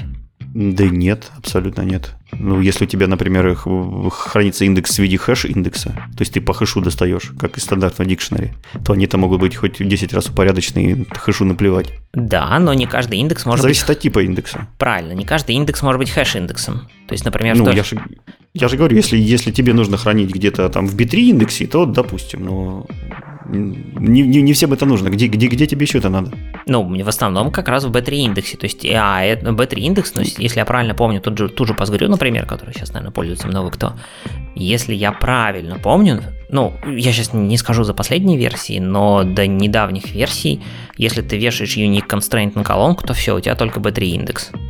Нет, насколько я знаю, Postgre вообще это не нужно, и в качестве доказательства можно привести то, что у Postgre нет даже стандартной функции для генерации sequential индекса, потому что она и не нужна просто. Слушай, мне даже она стало... прекрасно переваривает с одной и той же скоростью и обычные гуиды, и sequential. Мне даже стало интересно. Мне что-то казалось, Postgre SQL. Ну ладно, давай мы это по, за эфиром как-то уточним. Не, мы пока можем продолжать. Я, я, я умею гуглить параллельно, это нормально. А дальше, ну да, в общем, если вам э, нужны, то есть в, в SQL сервере там было понятно что, потому что вы, если вы создаете табличку по дефолту, она создается по дефолту с кластерным индексом, кластерный индекс это B3 э, в SQL, и там, да, вот эта вот последовательность, она роляет. Такая же, кстати, штука, по-моему, в MySQL, если я правильно помню, там тоже по дефолту будет кластерный индекс на первичный ключ. И, соответственно, там тоже последовательность будет очень хорошо, иначе ваши рандомные GUI будут тягать рандомные странички из B-дерева с диска в память. И... Я знаю, что Raven еще использует свои собственные, не, не то чтобы сказать гуиды, но свои собственные, грубо говоря, айдишники, потому что ему важно туда засовывать дату и время. Он зачем-то там использует, не помню, тоже для каких-то системных нужд, например, очень полезно знать, когда эта запись была создана. В общем, это тоже... Но это уже совсем кейсов, хакерство допустим. и попытка запихнуть в 16 байт как можно больше. Там у них, видимо, нет цели как бы соответствовать спеке юидов.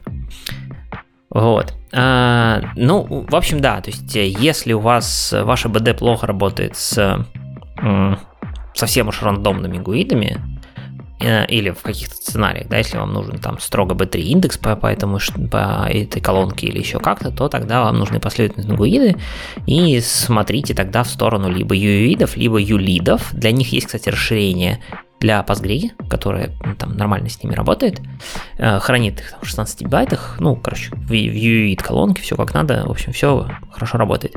Но иногда нужна штука, которая которая не то чтобы GUID, не то чтобы UUID, но все еще должна быть достаточно уникальна.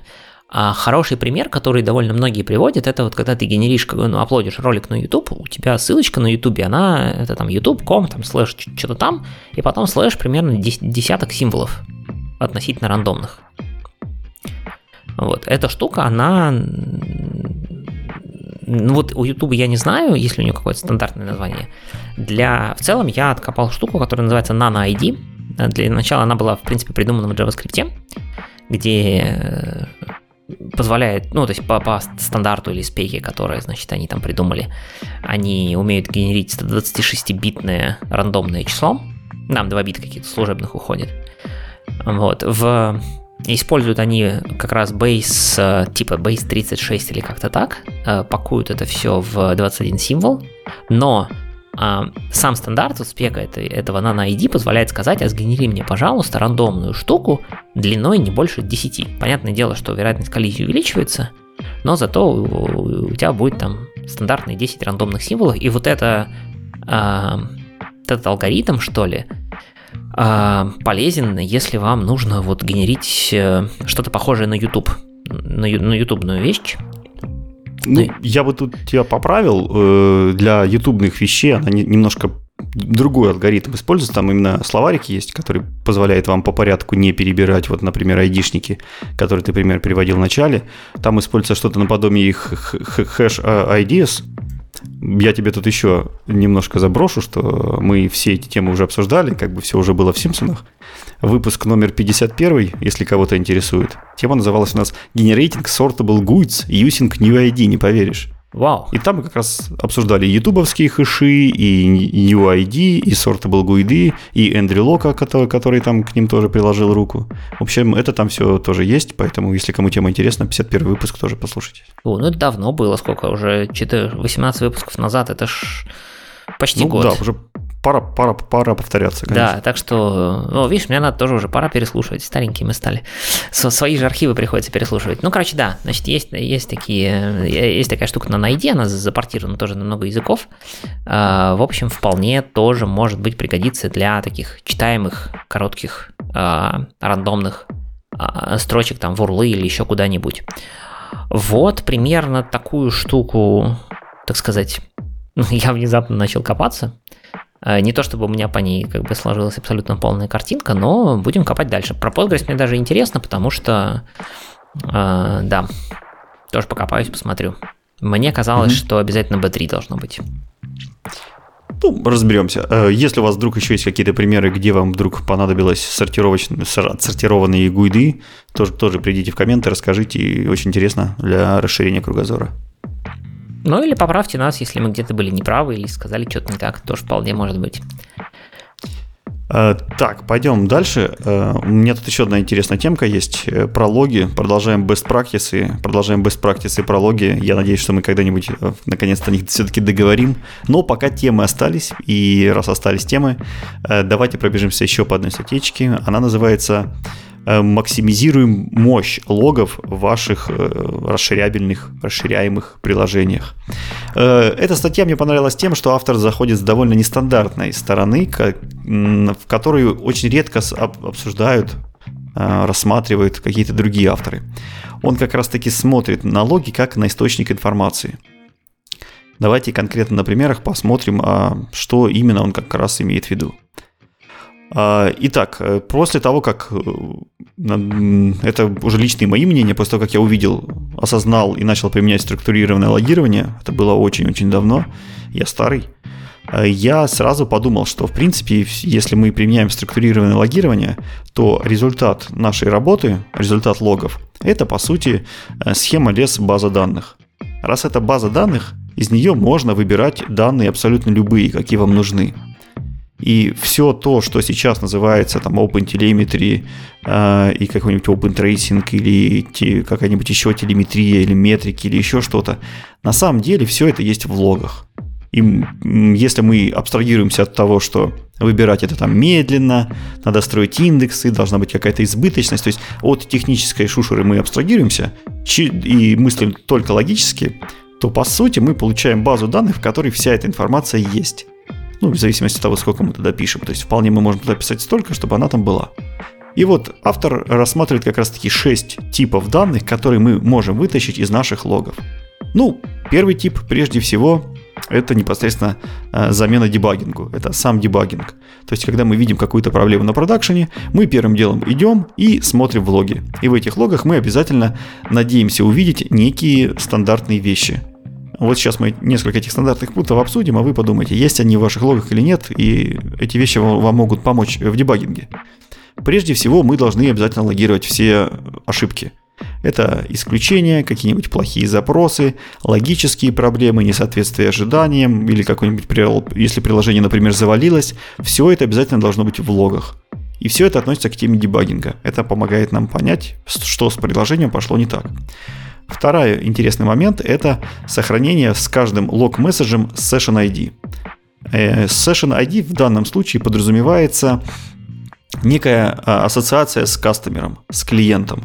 То есть как только а, клиент, кастомер открыл ваше приложение, ему генерится Session ID и не меняется до тех самых пор, пока приложение не закрывается. Таким образом, вы всегда сможете проследить сессию вашего пользователя. Что с ним было с самого начала открытия, то есть с самого начала работы, вообще начала с вашего приложения, и до того, как он закрыл там вкладку или закрыл приложение. Здесь интересный момент есть, что э, ваше приложение должно давать пользователю возможность посылать какой-то фидбэк. Если он нажмет кнопочку и напишет туда какое-нибудь гневное замечание, то это тоже можно вполне отослать в логи. Главное связать его с этим Session ID, по которому мы сможем найти, что это за пользователь, как он его послал, и как он работает со своим приложением. В общем, провязать весь workflow пользователя с вот этим идентификатором. Другой идентификатор, который должен у вас быть, это Correlation ID. Correlation ID должен быть э, уникальным в каждом запросе к серверу. То есть это именно тот э, айдишник, который, например, используется в distributed трейсинге, который позволяет вам проследить все сервисы, которые были в цепочке этого запроса. Он должен быть каждому запросу уникальный, но при этом один и тот же, если сервис вызывает сервис. То есть как только пользователь вызывает, он у вас генерится. Как сервис вызывает сервис, он передается тот же самый, и таким образом мы можем построить весь distributed tracing по вот этому идентификатору.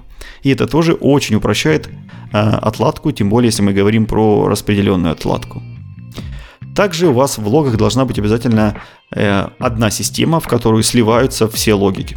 Потому что как только вы начнете, э, как только у вас начнется быть много там микросервисов, клиентов на разных платформах с разными форматами, э, и все будут писать в какие-то свои собственные системы, свои собственные сториджи, вы замучитесь все это мержить, все это коррелировать по какому-то айдишнику, это практически невозможно. Поэтому у вас должна быть одна система, куда все вместе сливается, и там уже можно каким-то образом работать с этими данными.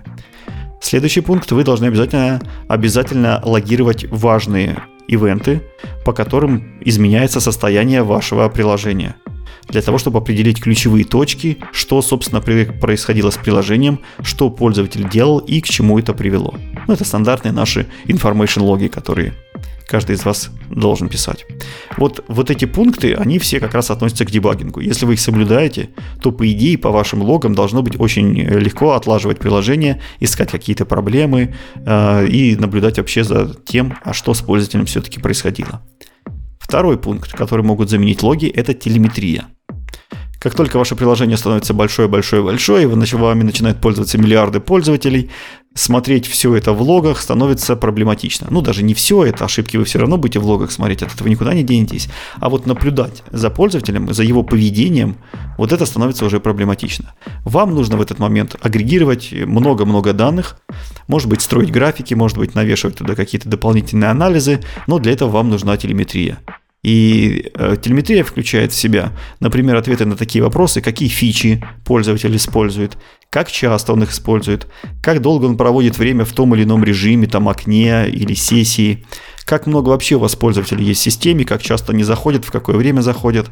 Э, чаще он использует фичу 1 или чаще он использует фичу 2 и вот такие вот вещи, которые позволяют вам более детально анализировать то, как ваше приложение работает, как с ним работают и как взаимодействуют. А, и если вдруг вы обнаружили, что какую-то фичу у вас вообще не используется, то вам, наверное, можно сделать ее более доступной для пользователя, как-то написать более про нее документации больше или еще что-то, или вообще выпилить ее наконец. И вот на все эти вопросы позволяет ответить телеметрия. И эта телеметрия также точно элементарно достается из логов. Если у вас вся эта информация есть, куда пользователь нажал, что открыл, как часто смотрел, вы эту телеметрию можете симулировать с помощью прекрасного структурированного запроса из хранилища логов.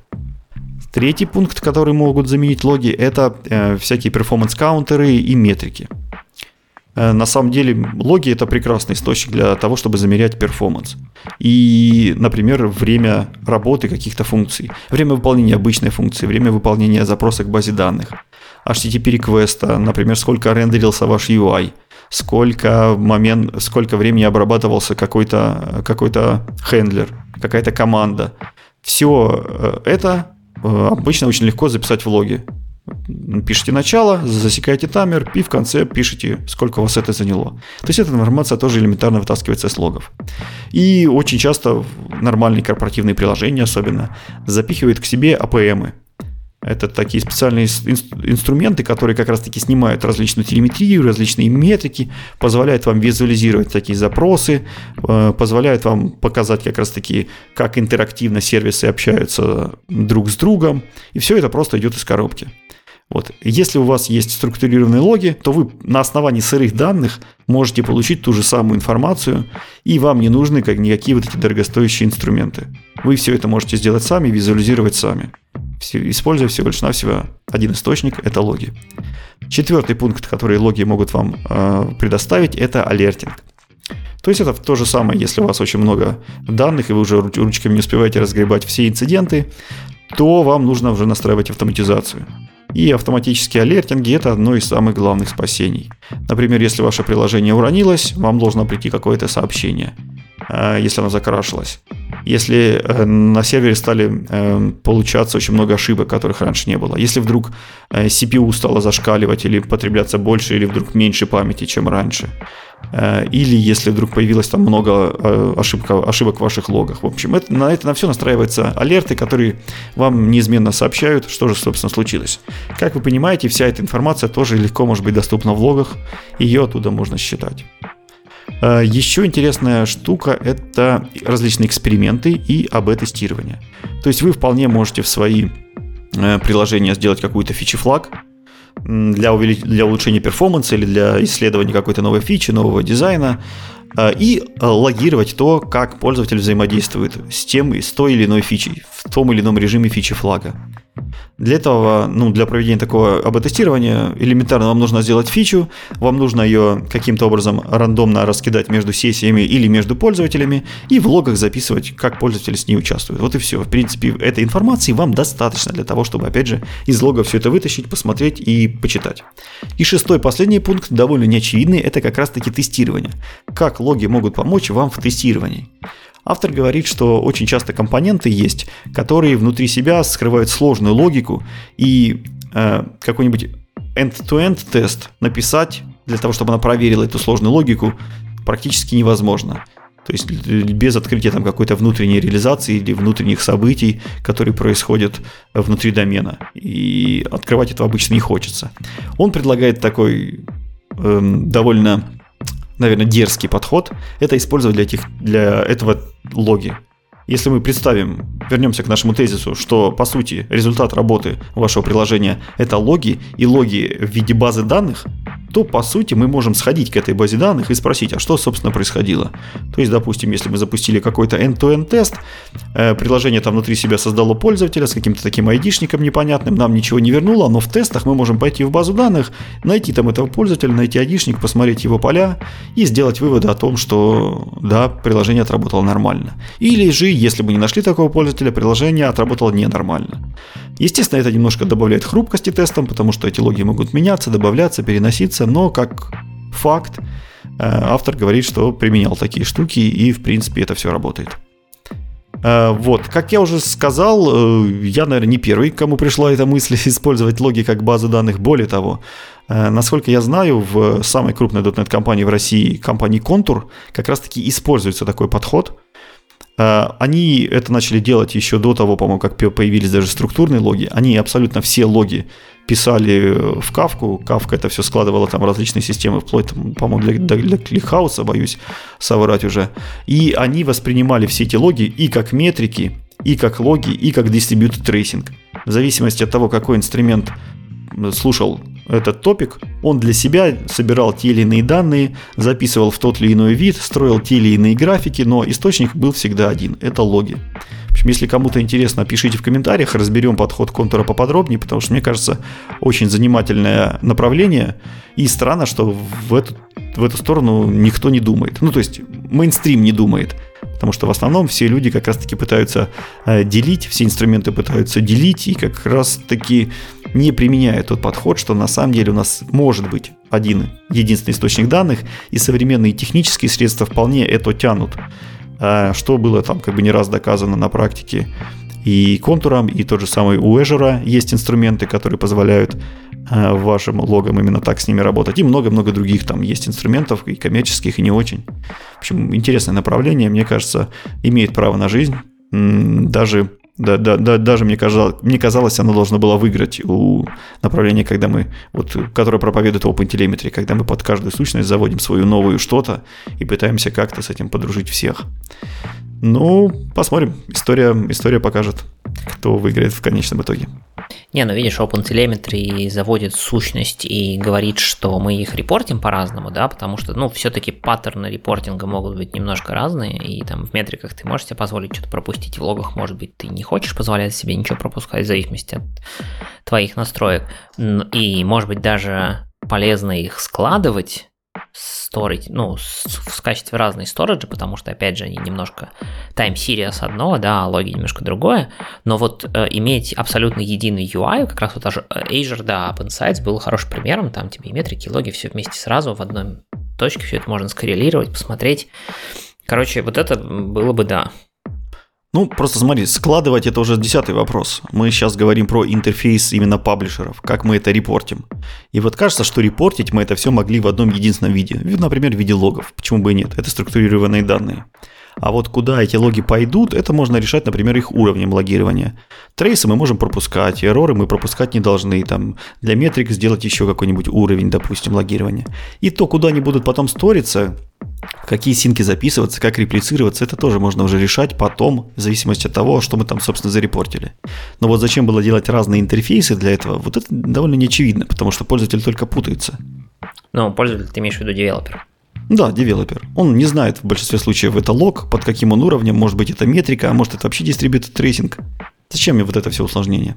При ну... тебе нужно не только девелопер путается, но и тебе же под каждый этот а, интерфейс там отдельные консюмеры, отдельные транспортеры, отдельные форматоры. Это же все отдельно вообще планируется, а идет, вообще специфицируется. Ты, а что-то же ты вообще ни, никуда не шлешь, а тебя какой-нибудь Прометеус сам дергает и спрашивает, ну скажи мне твои метрики. Да, что-то не шлешь, что-то в памяти хранишь, он там к тебе приходит, что-то там в какой-то в приватный диск складывается для того, чтобы не потеряться. Ну, вот... Что-то в сеть отправляется. Это, это, ну, это решается уже потом. А вот непонятно, ну, допустим, не знаю, я хочу мониторить, ну, чтобы у меня в метриках появилась, не знаю, э, часто я сформулирую, длина какой-нибудь моей внутренней очереди, допустим, да? Я там храню какую-нибудь in-memory очередь, вот я хочу ее длину увидеть в метриках. У меня, ну, вот в каком месте кода я буду пушить как, да, влоги, ну типа влог, ее размер. Ну смотри, в, в, в общем случае у тебя все логи идут куда-нибудь в кавку. Нет. То есть как только у тебя меняется размер очереди, ты перестаешь сообщение в кавку. Новый размер очереди такой-то. А, вот. Все. То есть, типа, внутри. Ну, сейчас. То есть, это во всех местах, где я в эту очередь пишу, получается? Ну, по идее, у тебя есть какой-то класс очереди, у которого есть размер, и ты должен мочь там проследить, когда он меняется. Там у тебя событие или ресайз или еще что-то, или это какой-то. Это если моя ну, то есть очередь. не те места пишут, когда, куда ты пишешь. Это если Заберни моя очередь. свою. Ну вот, Верни начинается, надо с, наследоваться, оборачивать, короче. Так как, а как, как ты туда метрики еще, раз, еще засунешь, даже если мы сейчас возьмем, что ты будешь писать туда с помощью телеметрии? Как ну, ты эту как длину очереди Прометеус дергает наружу? меня, я в этом месте беру и очереди говорю, типа, вот меня Прометеус дернул, я говорю, Ну, если тебя устраивает, что ты раз, если тебя устраивает, что ты раз в час там видишь изменение своей очереди, пиши, ну, заведи таймер и дергай себя раз в час и пиши логи в раз в час в очередь. Какая разница-то? Ты же не Ну, сделаешь хуже. Ну, до Тут в том, Прометеуса что ты так и делали. Мы, собственно, там 10-15 лет назад, когда писали всякие десктопные приложения, да, ровно так и делали. Он Там был, ну, там не таймер был, там был просто что-то какие-то ключевые, ну, по сути, в общем, таймер, можно сказать, да, который просто периодически дампил в интересные места, в интересные моменты времени какую-то статистику по внутренним структурам данных. Но это все как-то, не знаю. Так, так и есть, ты же не сделаешь хуже. То есть подход с Прометеусом, он самый галеный, который только может быть. Хуже его сделать невозможно. Под- подход с вот этим ивент-сорсингом, когда ты валишь все логи, как бы он, э, с ним можно сделать и плохо, как с Прометеусом, и, ну, это не то чтобы хорошо, это ну, реал-таймово. Не всегда это надо, но ты можешь так сделать. То есть ты же можешь выбирать, что тебе нужно. Ну, может быть, может быть. Ну, может быть, было как-то и хорошо, или там могло бы быть как-то лучше, чем сейчас. Ну, и, и что есть, что есть. OpenTelemetry с нами. А, Кажется, это все-таки становится стандартным. Они, кстати, договорились, ты не в курсе до того, там, чтобы стандартизировать остатки-то всей спецификации. Потому что телеметрия, Да, да, кажется, стандартизировали, уже .NET вовсю имплементируется. в смысле, и, и логи, и метрики, и трейдинг, Да, да. все полностью, да, теперь уже? И логи, и метрики, дистрибьютор рейтинги, да. да. Все, потому что я что-то, когда последние какие-то статьи мне попадалось, было сказано, что типа пока нет. Ну, она была там от какого-то типа, там, серединки 22 года. Ну, надо перепроверить, я думаю, добавим, добавим подкастик, расскажем всем, как только узнаем. Давай закругляться, что-то у нас там уже Давай много всего. закругляться. У нас, да, последняя тема, кратко о разном. В этот раз э, об очень разном. И э, довольно кратко. Во-первых, э, попалась статейка, про которую, которая навела на мысль, которую я действительно не думал, это про Minimal API и про группы. То есть каждый раз, когда я рассказывал про Minimal API группы, возникал вопрос, ну и у меня в том числе, зачем их использовать. Есть, э, ну, один момент, который удобно их использовать, это э, единая точка, где можно навесить, например, авторизацию на всю там пачку э, эндпоинтов, которые определены в этой группе, а другая мысль, которая приводится в этой статье, это про то, что это может быть интересный способ версионировать. То есть вы задаете группу с названием там v1, группу с э, префиксом, в смысле v2, и дальше внутри что-то используете. Возможно, вы, если вы э, дальше допустим, переиспользуете какие-то методы, которые не меняются между версиями, но вы сможете одни и те же лямбдочки передать, там, объявить их как-то отдельно, и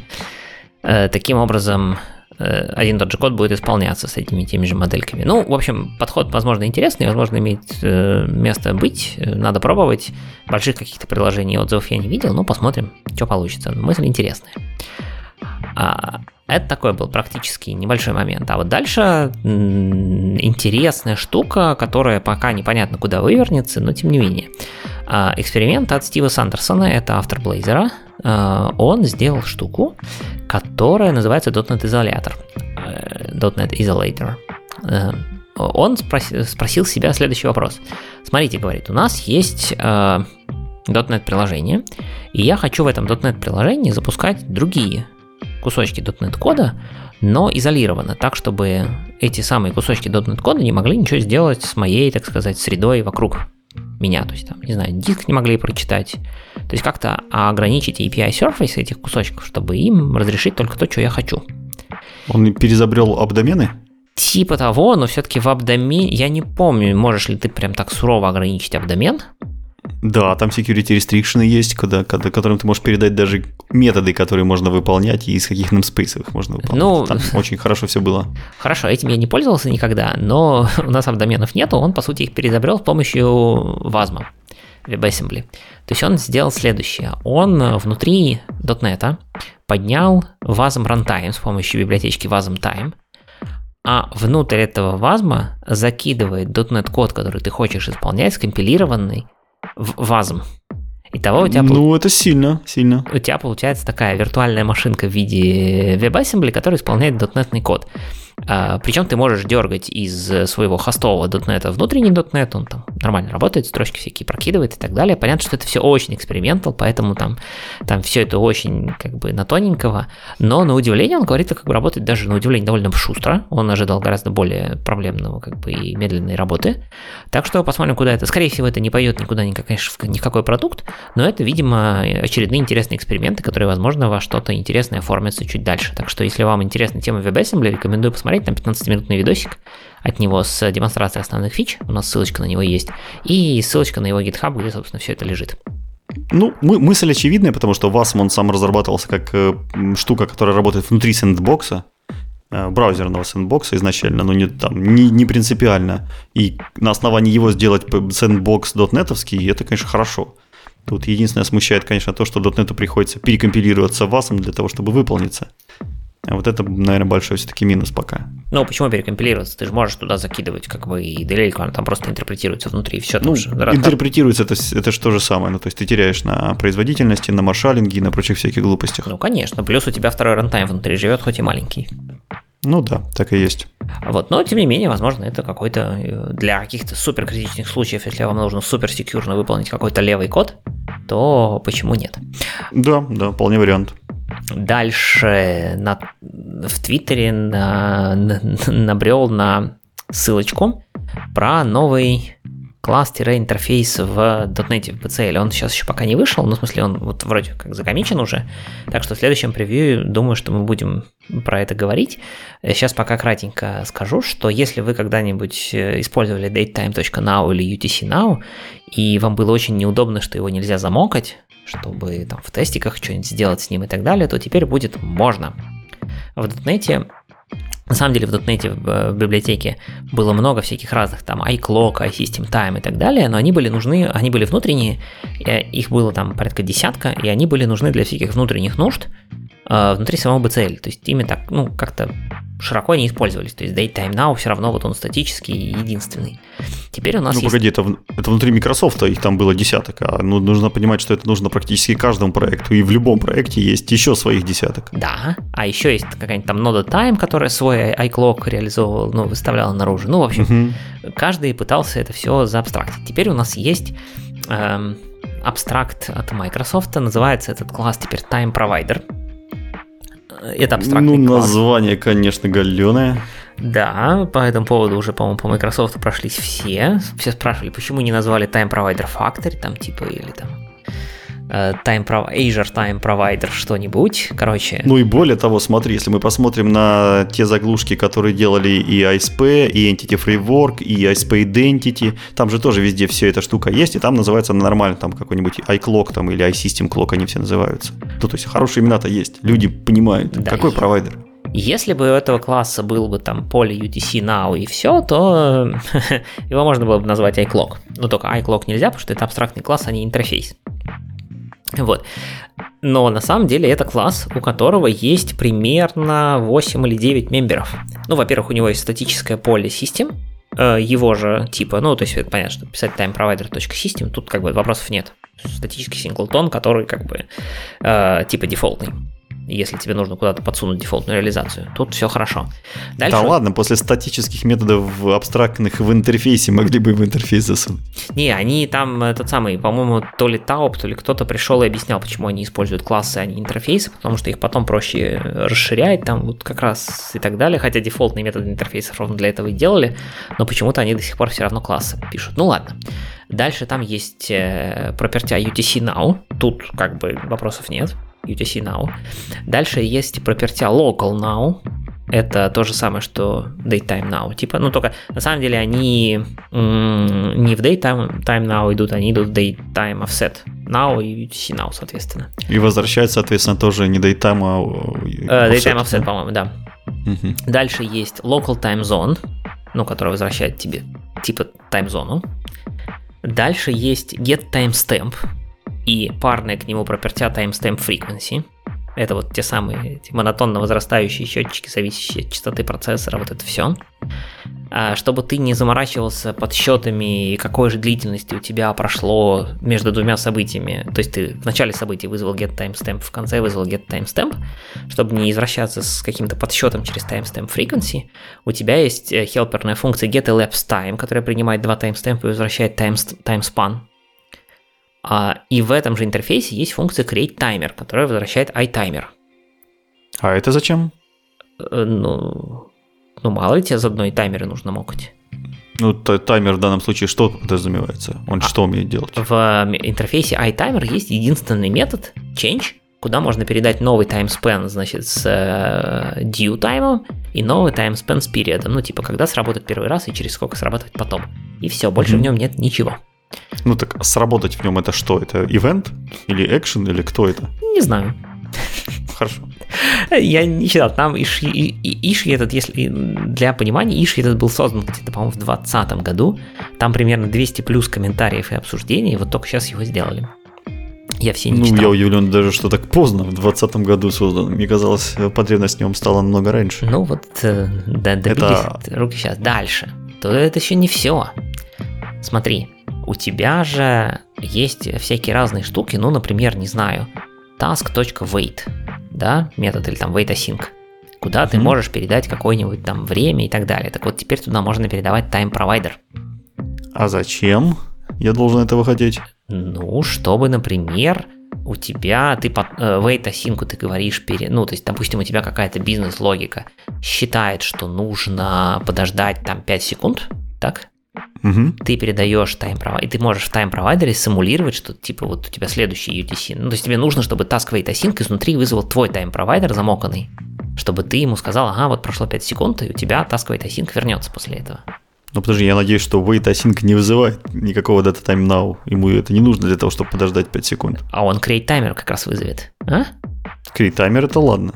Ну вот, а он же есть в тайм-провайдере. Короче, но опять же, зачем ему это? Это, короче, монструозная штука. Туда пришел этот самый а, Марк Симон, накатал там коммент в GitHub экрана на полтора, значит, со словами, что это нарушает, по все принципы Solid, перечислил аккуратно и показал, почему. Вот, и по неймингу там все прошлись. Ну, в общем, короче, Со ссылочками на его статьи уже готовы, очень там, спорная, давности, скорее всего. Э, очень спорная фича, но, Да-да. в общем, непонятно. Причем одна из тех фич, про которые Microsoft сказала, что они это забэкпортят, и эта фича будет работать в шестерке и в семерке в .NET, в виде NuGet пакета Microsoft Extensions Primitives, то есть, ну, она, понятно, будет работать эм, для, как называется, там wait async ты не сможешь модифицировать, потому что он в BCL, да, в шестерке, в семерке, но там extension методы будут, соответственно, правильные которые принимают тайм-провайдеры, вот это все. И эта штука Targeted Net Standard 2.0. В общем, там какая-то большая движуха вокруг этого э, Current System Time. Э, и вместо простого iClock с UTC Now и просто Now навернули какого-то монстра. Посмотрим, во что это выльется. Игорь, ты не это, не заноси такие статьи коротко разным. Тут как бы холиваров на два часа только по одной этой Я штуке ну, можно было бы разойтись. подождать официального анонса. Скорее всего, они это упомя... упомянут в анонсе. Вот, э, с какими-то, возможно, более человеческими объяснениями, почему и как, но иначе надо просто читать эти 200 плюс комментариев, вот. Ну, тогда же Холиваров не получится, тогда уже как бы все решено. Здесь можно еще поспорить и высказать свое важное мнение. Ну, мы еще успеем, я думаю, что давай дождемся анонса и посмотрим, что к тому времени скажут. Ну ладно, давай а, И последняя от меня небольшая новость, это вот буквально свеженькая. Э, есть такой человек, Михаил Стриховский, это, насколько я понимаю, товарищ из команды .NET, рантайма который сделал штуку. Называется Sizoscope. Это тулзень на винформах, кстати. Targeted .NET 7.0 при этом, но на винформах а, которая позволяет сделать следующее. Вы ей скармливаете ваш а, native out image .NET, а она вам раскладывает, сколько в нем что занимает место. То есть вот вы собрали вашу приложеньку, запаблишили ее в native out image, смотрите на него, и оно там получилось, не знаю, 50 мегабайт. Такие, блин, что-то большое натравливаете эту тулзу, она вам скажет, вот эти там методы, типы, namespace, сборки занимают столько-то места. Она умеет делать дифы, то есть ей можно скормить две версии, там, не знаю, вы что-нибудь поменяли в вашем коде, пересобрали, стало, там, не знаю, не 50, а 70 мегабайт. Типа, кто добавил 20 мегабайт? Вот вы можете натравить эту тулзу, она покажет diff между двумя сборками, что вам добавилось или наоборот убралось. И начиная, ну у него что-то странное написано на GitHub, типа, начиная с .NET 8 Preview 4, хотя еще даже 3 не вышло, будет фича, которая будет показывать, а почему тот или иной тип включен в Native Out. Если вы помните, Native Out подразумевает триминг. То есть, по идее, он подразумевает, что все ненужные, неиспользуемые типы там сборки и так далее будут выкинуты. То есть, если сборка оставлена, значит она кем-то используется. Вот Tuzas может показывать, а кем же она используется, по мнению, собственно, триммера. И ну, почему? это полезно, это вообще и, круто. И почему она осталась. А, работает это все на основе файликов с расширением mstat, который генерируется во время билда, видимо. А, и вот как раз превью 4 для вот этого root нужно, потому что только с этого превью, видимо, я не знаю, то ли они уже отбранчили третий превью для будущего релиза, и поэтому он уже только в четвертый, его изменения попали, не знаю. А, нужная инфа, она будет только вот в mstat файле, как только начиная с вот этой превьюшки, поэтому типа root вот этого не будет в ближайшее время. Ну, в смысле, вот прямо сейчас, если вы возьмете версию на GitHub. Но, по крайней мере, посмотреть в вашем native out image, куда что уходит, уже полезно и можно прямо сейчас. Такие дела. Да, классная штука, особенно вот визуализайзер, того, чего происходит, это всегда прекрасно, это всегда хорошо. А, так, а я наткнулся еще на интересную новую директиву компилятора, которая позволяет нам сделать компилятор еще жестче, еще бодрее. И все началось с того, что один чемодан на GitHub запостил интересный issue в том, что э, C-Sharp код, который проверяет int на int PTR на null, он компилируется. Хотя очевидно, что NPTR это структура, и всегда этот результат будет возвращать false, этот if. И почему-то он спросил, а почему компилятор вообще такое позволяет, почему он ошибки там не возвращает. И один из э, микрософтовских разработчиков, Сэм Хаурвелл, сообщил, что в принципе можно заставить компилятора поругаться, главное передать ему специальный флаг, который называется э, feature strict. Если вы этот флаг передадите, то он будет ругаться на вот такую ошибку, которая не имеет особого смысла, а также на много других. И, естественно, этот флаг можно не просто передать компилятору, его можно указать в вашем CS-Proje. Достаточно сделать в CS-Proje элемент, который называется фича, указать туда просто-напросто строчку strict, и компилятор поймет, что это вы именно его просили. Кроме проверки NPTL на, NAR, на null, там есть много других интересных вещей, как раз таки, которые вы ожидаете увидеть от компилятора, но которые синтаксически правильные. Компилятор не может вам на них выдать ошибку просто так. А, такие как, например, за сделать лог на null, тоже безумность, но компилятор это разрешает. Эм, как можно прикастить к статическому, статическому классу или проверить тип, там, что эта переменная содержит внутри себя тип статического класса. Тоже компилятор сейчас это пропускает, как можно, например, от инта вычесть enum. Это тоже можно сделать. В общем, такие вещи, которые в повседневной жизни вы не должны хотеть, но компилятор их пропускает. И вот эту штуку можно включить. То есть теперь к нашим там любимым thread warnings errors, там warning level и прочим таким вещам добавляется еще один флажочек. Это вот фича strict. И на самом деле, как бы, как сообщает автор, и как я к нему присоединяюсь, мы надеемся, что вообще в компилятор эти включат все по дефолту, или хотя бы там с какой-то версии компилятора это включат по дефолту, чтобы, естественно, куча changes у нас не появилась. Но в какой-то конкретной версии уже можно было бы это сделать, чтобы там не включать кучу разных флагов для того, чтобы проверять очевидные вещи. В общем, если вы тоже захотите заставить компилятор работать на себя чуть посильнее, то обратите внимание на этот флажочек. Э, и еще один интересный инструмент и кейс прислал нам наш слушатель, за что ему огромное спасибо. Э, кейс такой, он говорит, что у него часто бывают эм, ситуации, в которых пользователь вбивает данные в поля ввода всяких формочек или еще где-то, и эти данные он туда не просто на клавиатуре набирает, а откуда-то копирует или вставляет. И, естественно, все это вставляется с пробелами, с табами там в конце, с какими-то э, символами еще непонятными, ненужными. И очень часто разработчики не заботятся о том, чтобы каким-то образом провалидировать пользовательский ввод, как-то его облагородить, как-то его затримить. И все это сохраняет в базу данных. В базе данных там, опять же, это все потом размножается, начинается какой-то поиск происходить, начинают какие-то выводы делаться. И вот эти все пробелы э, с пробела, они все мешают. В общем, где, в тех программах, где очень много пользовательского ввода, особенно когда это какая-то от пользователя идет копипаста из каких-то там документов внешних, это очень, очень частая ситуация.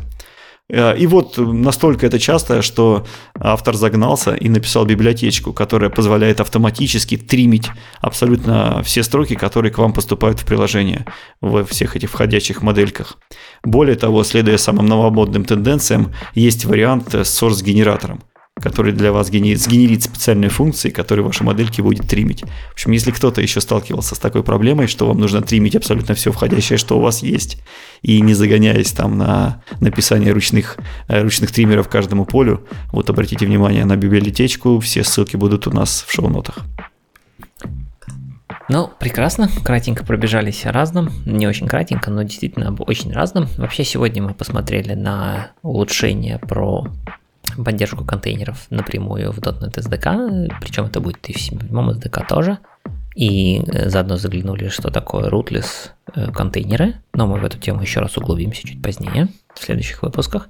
Посмотрели, что вам может прилететь со всякими вредоносными NuGet пакетами, как от этого защищаться на NuGet.org и из других, в других местах, откуда вы можете забирать пакеты.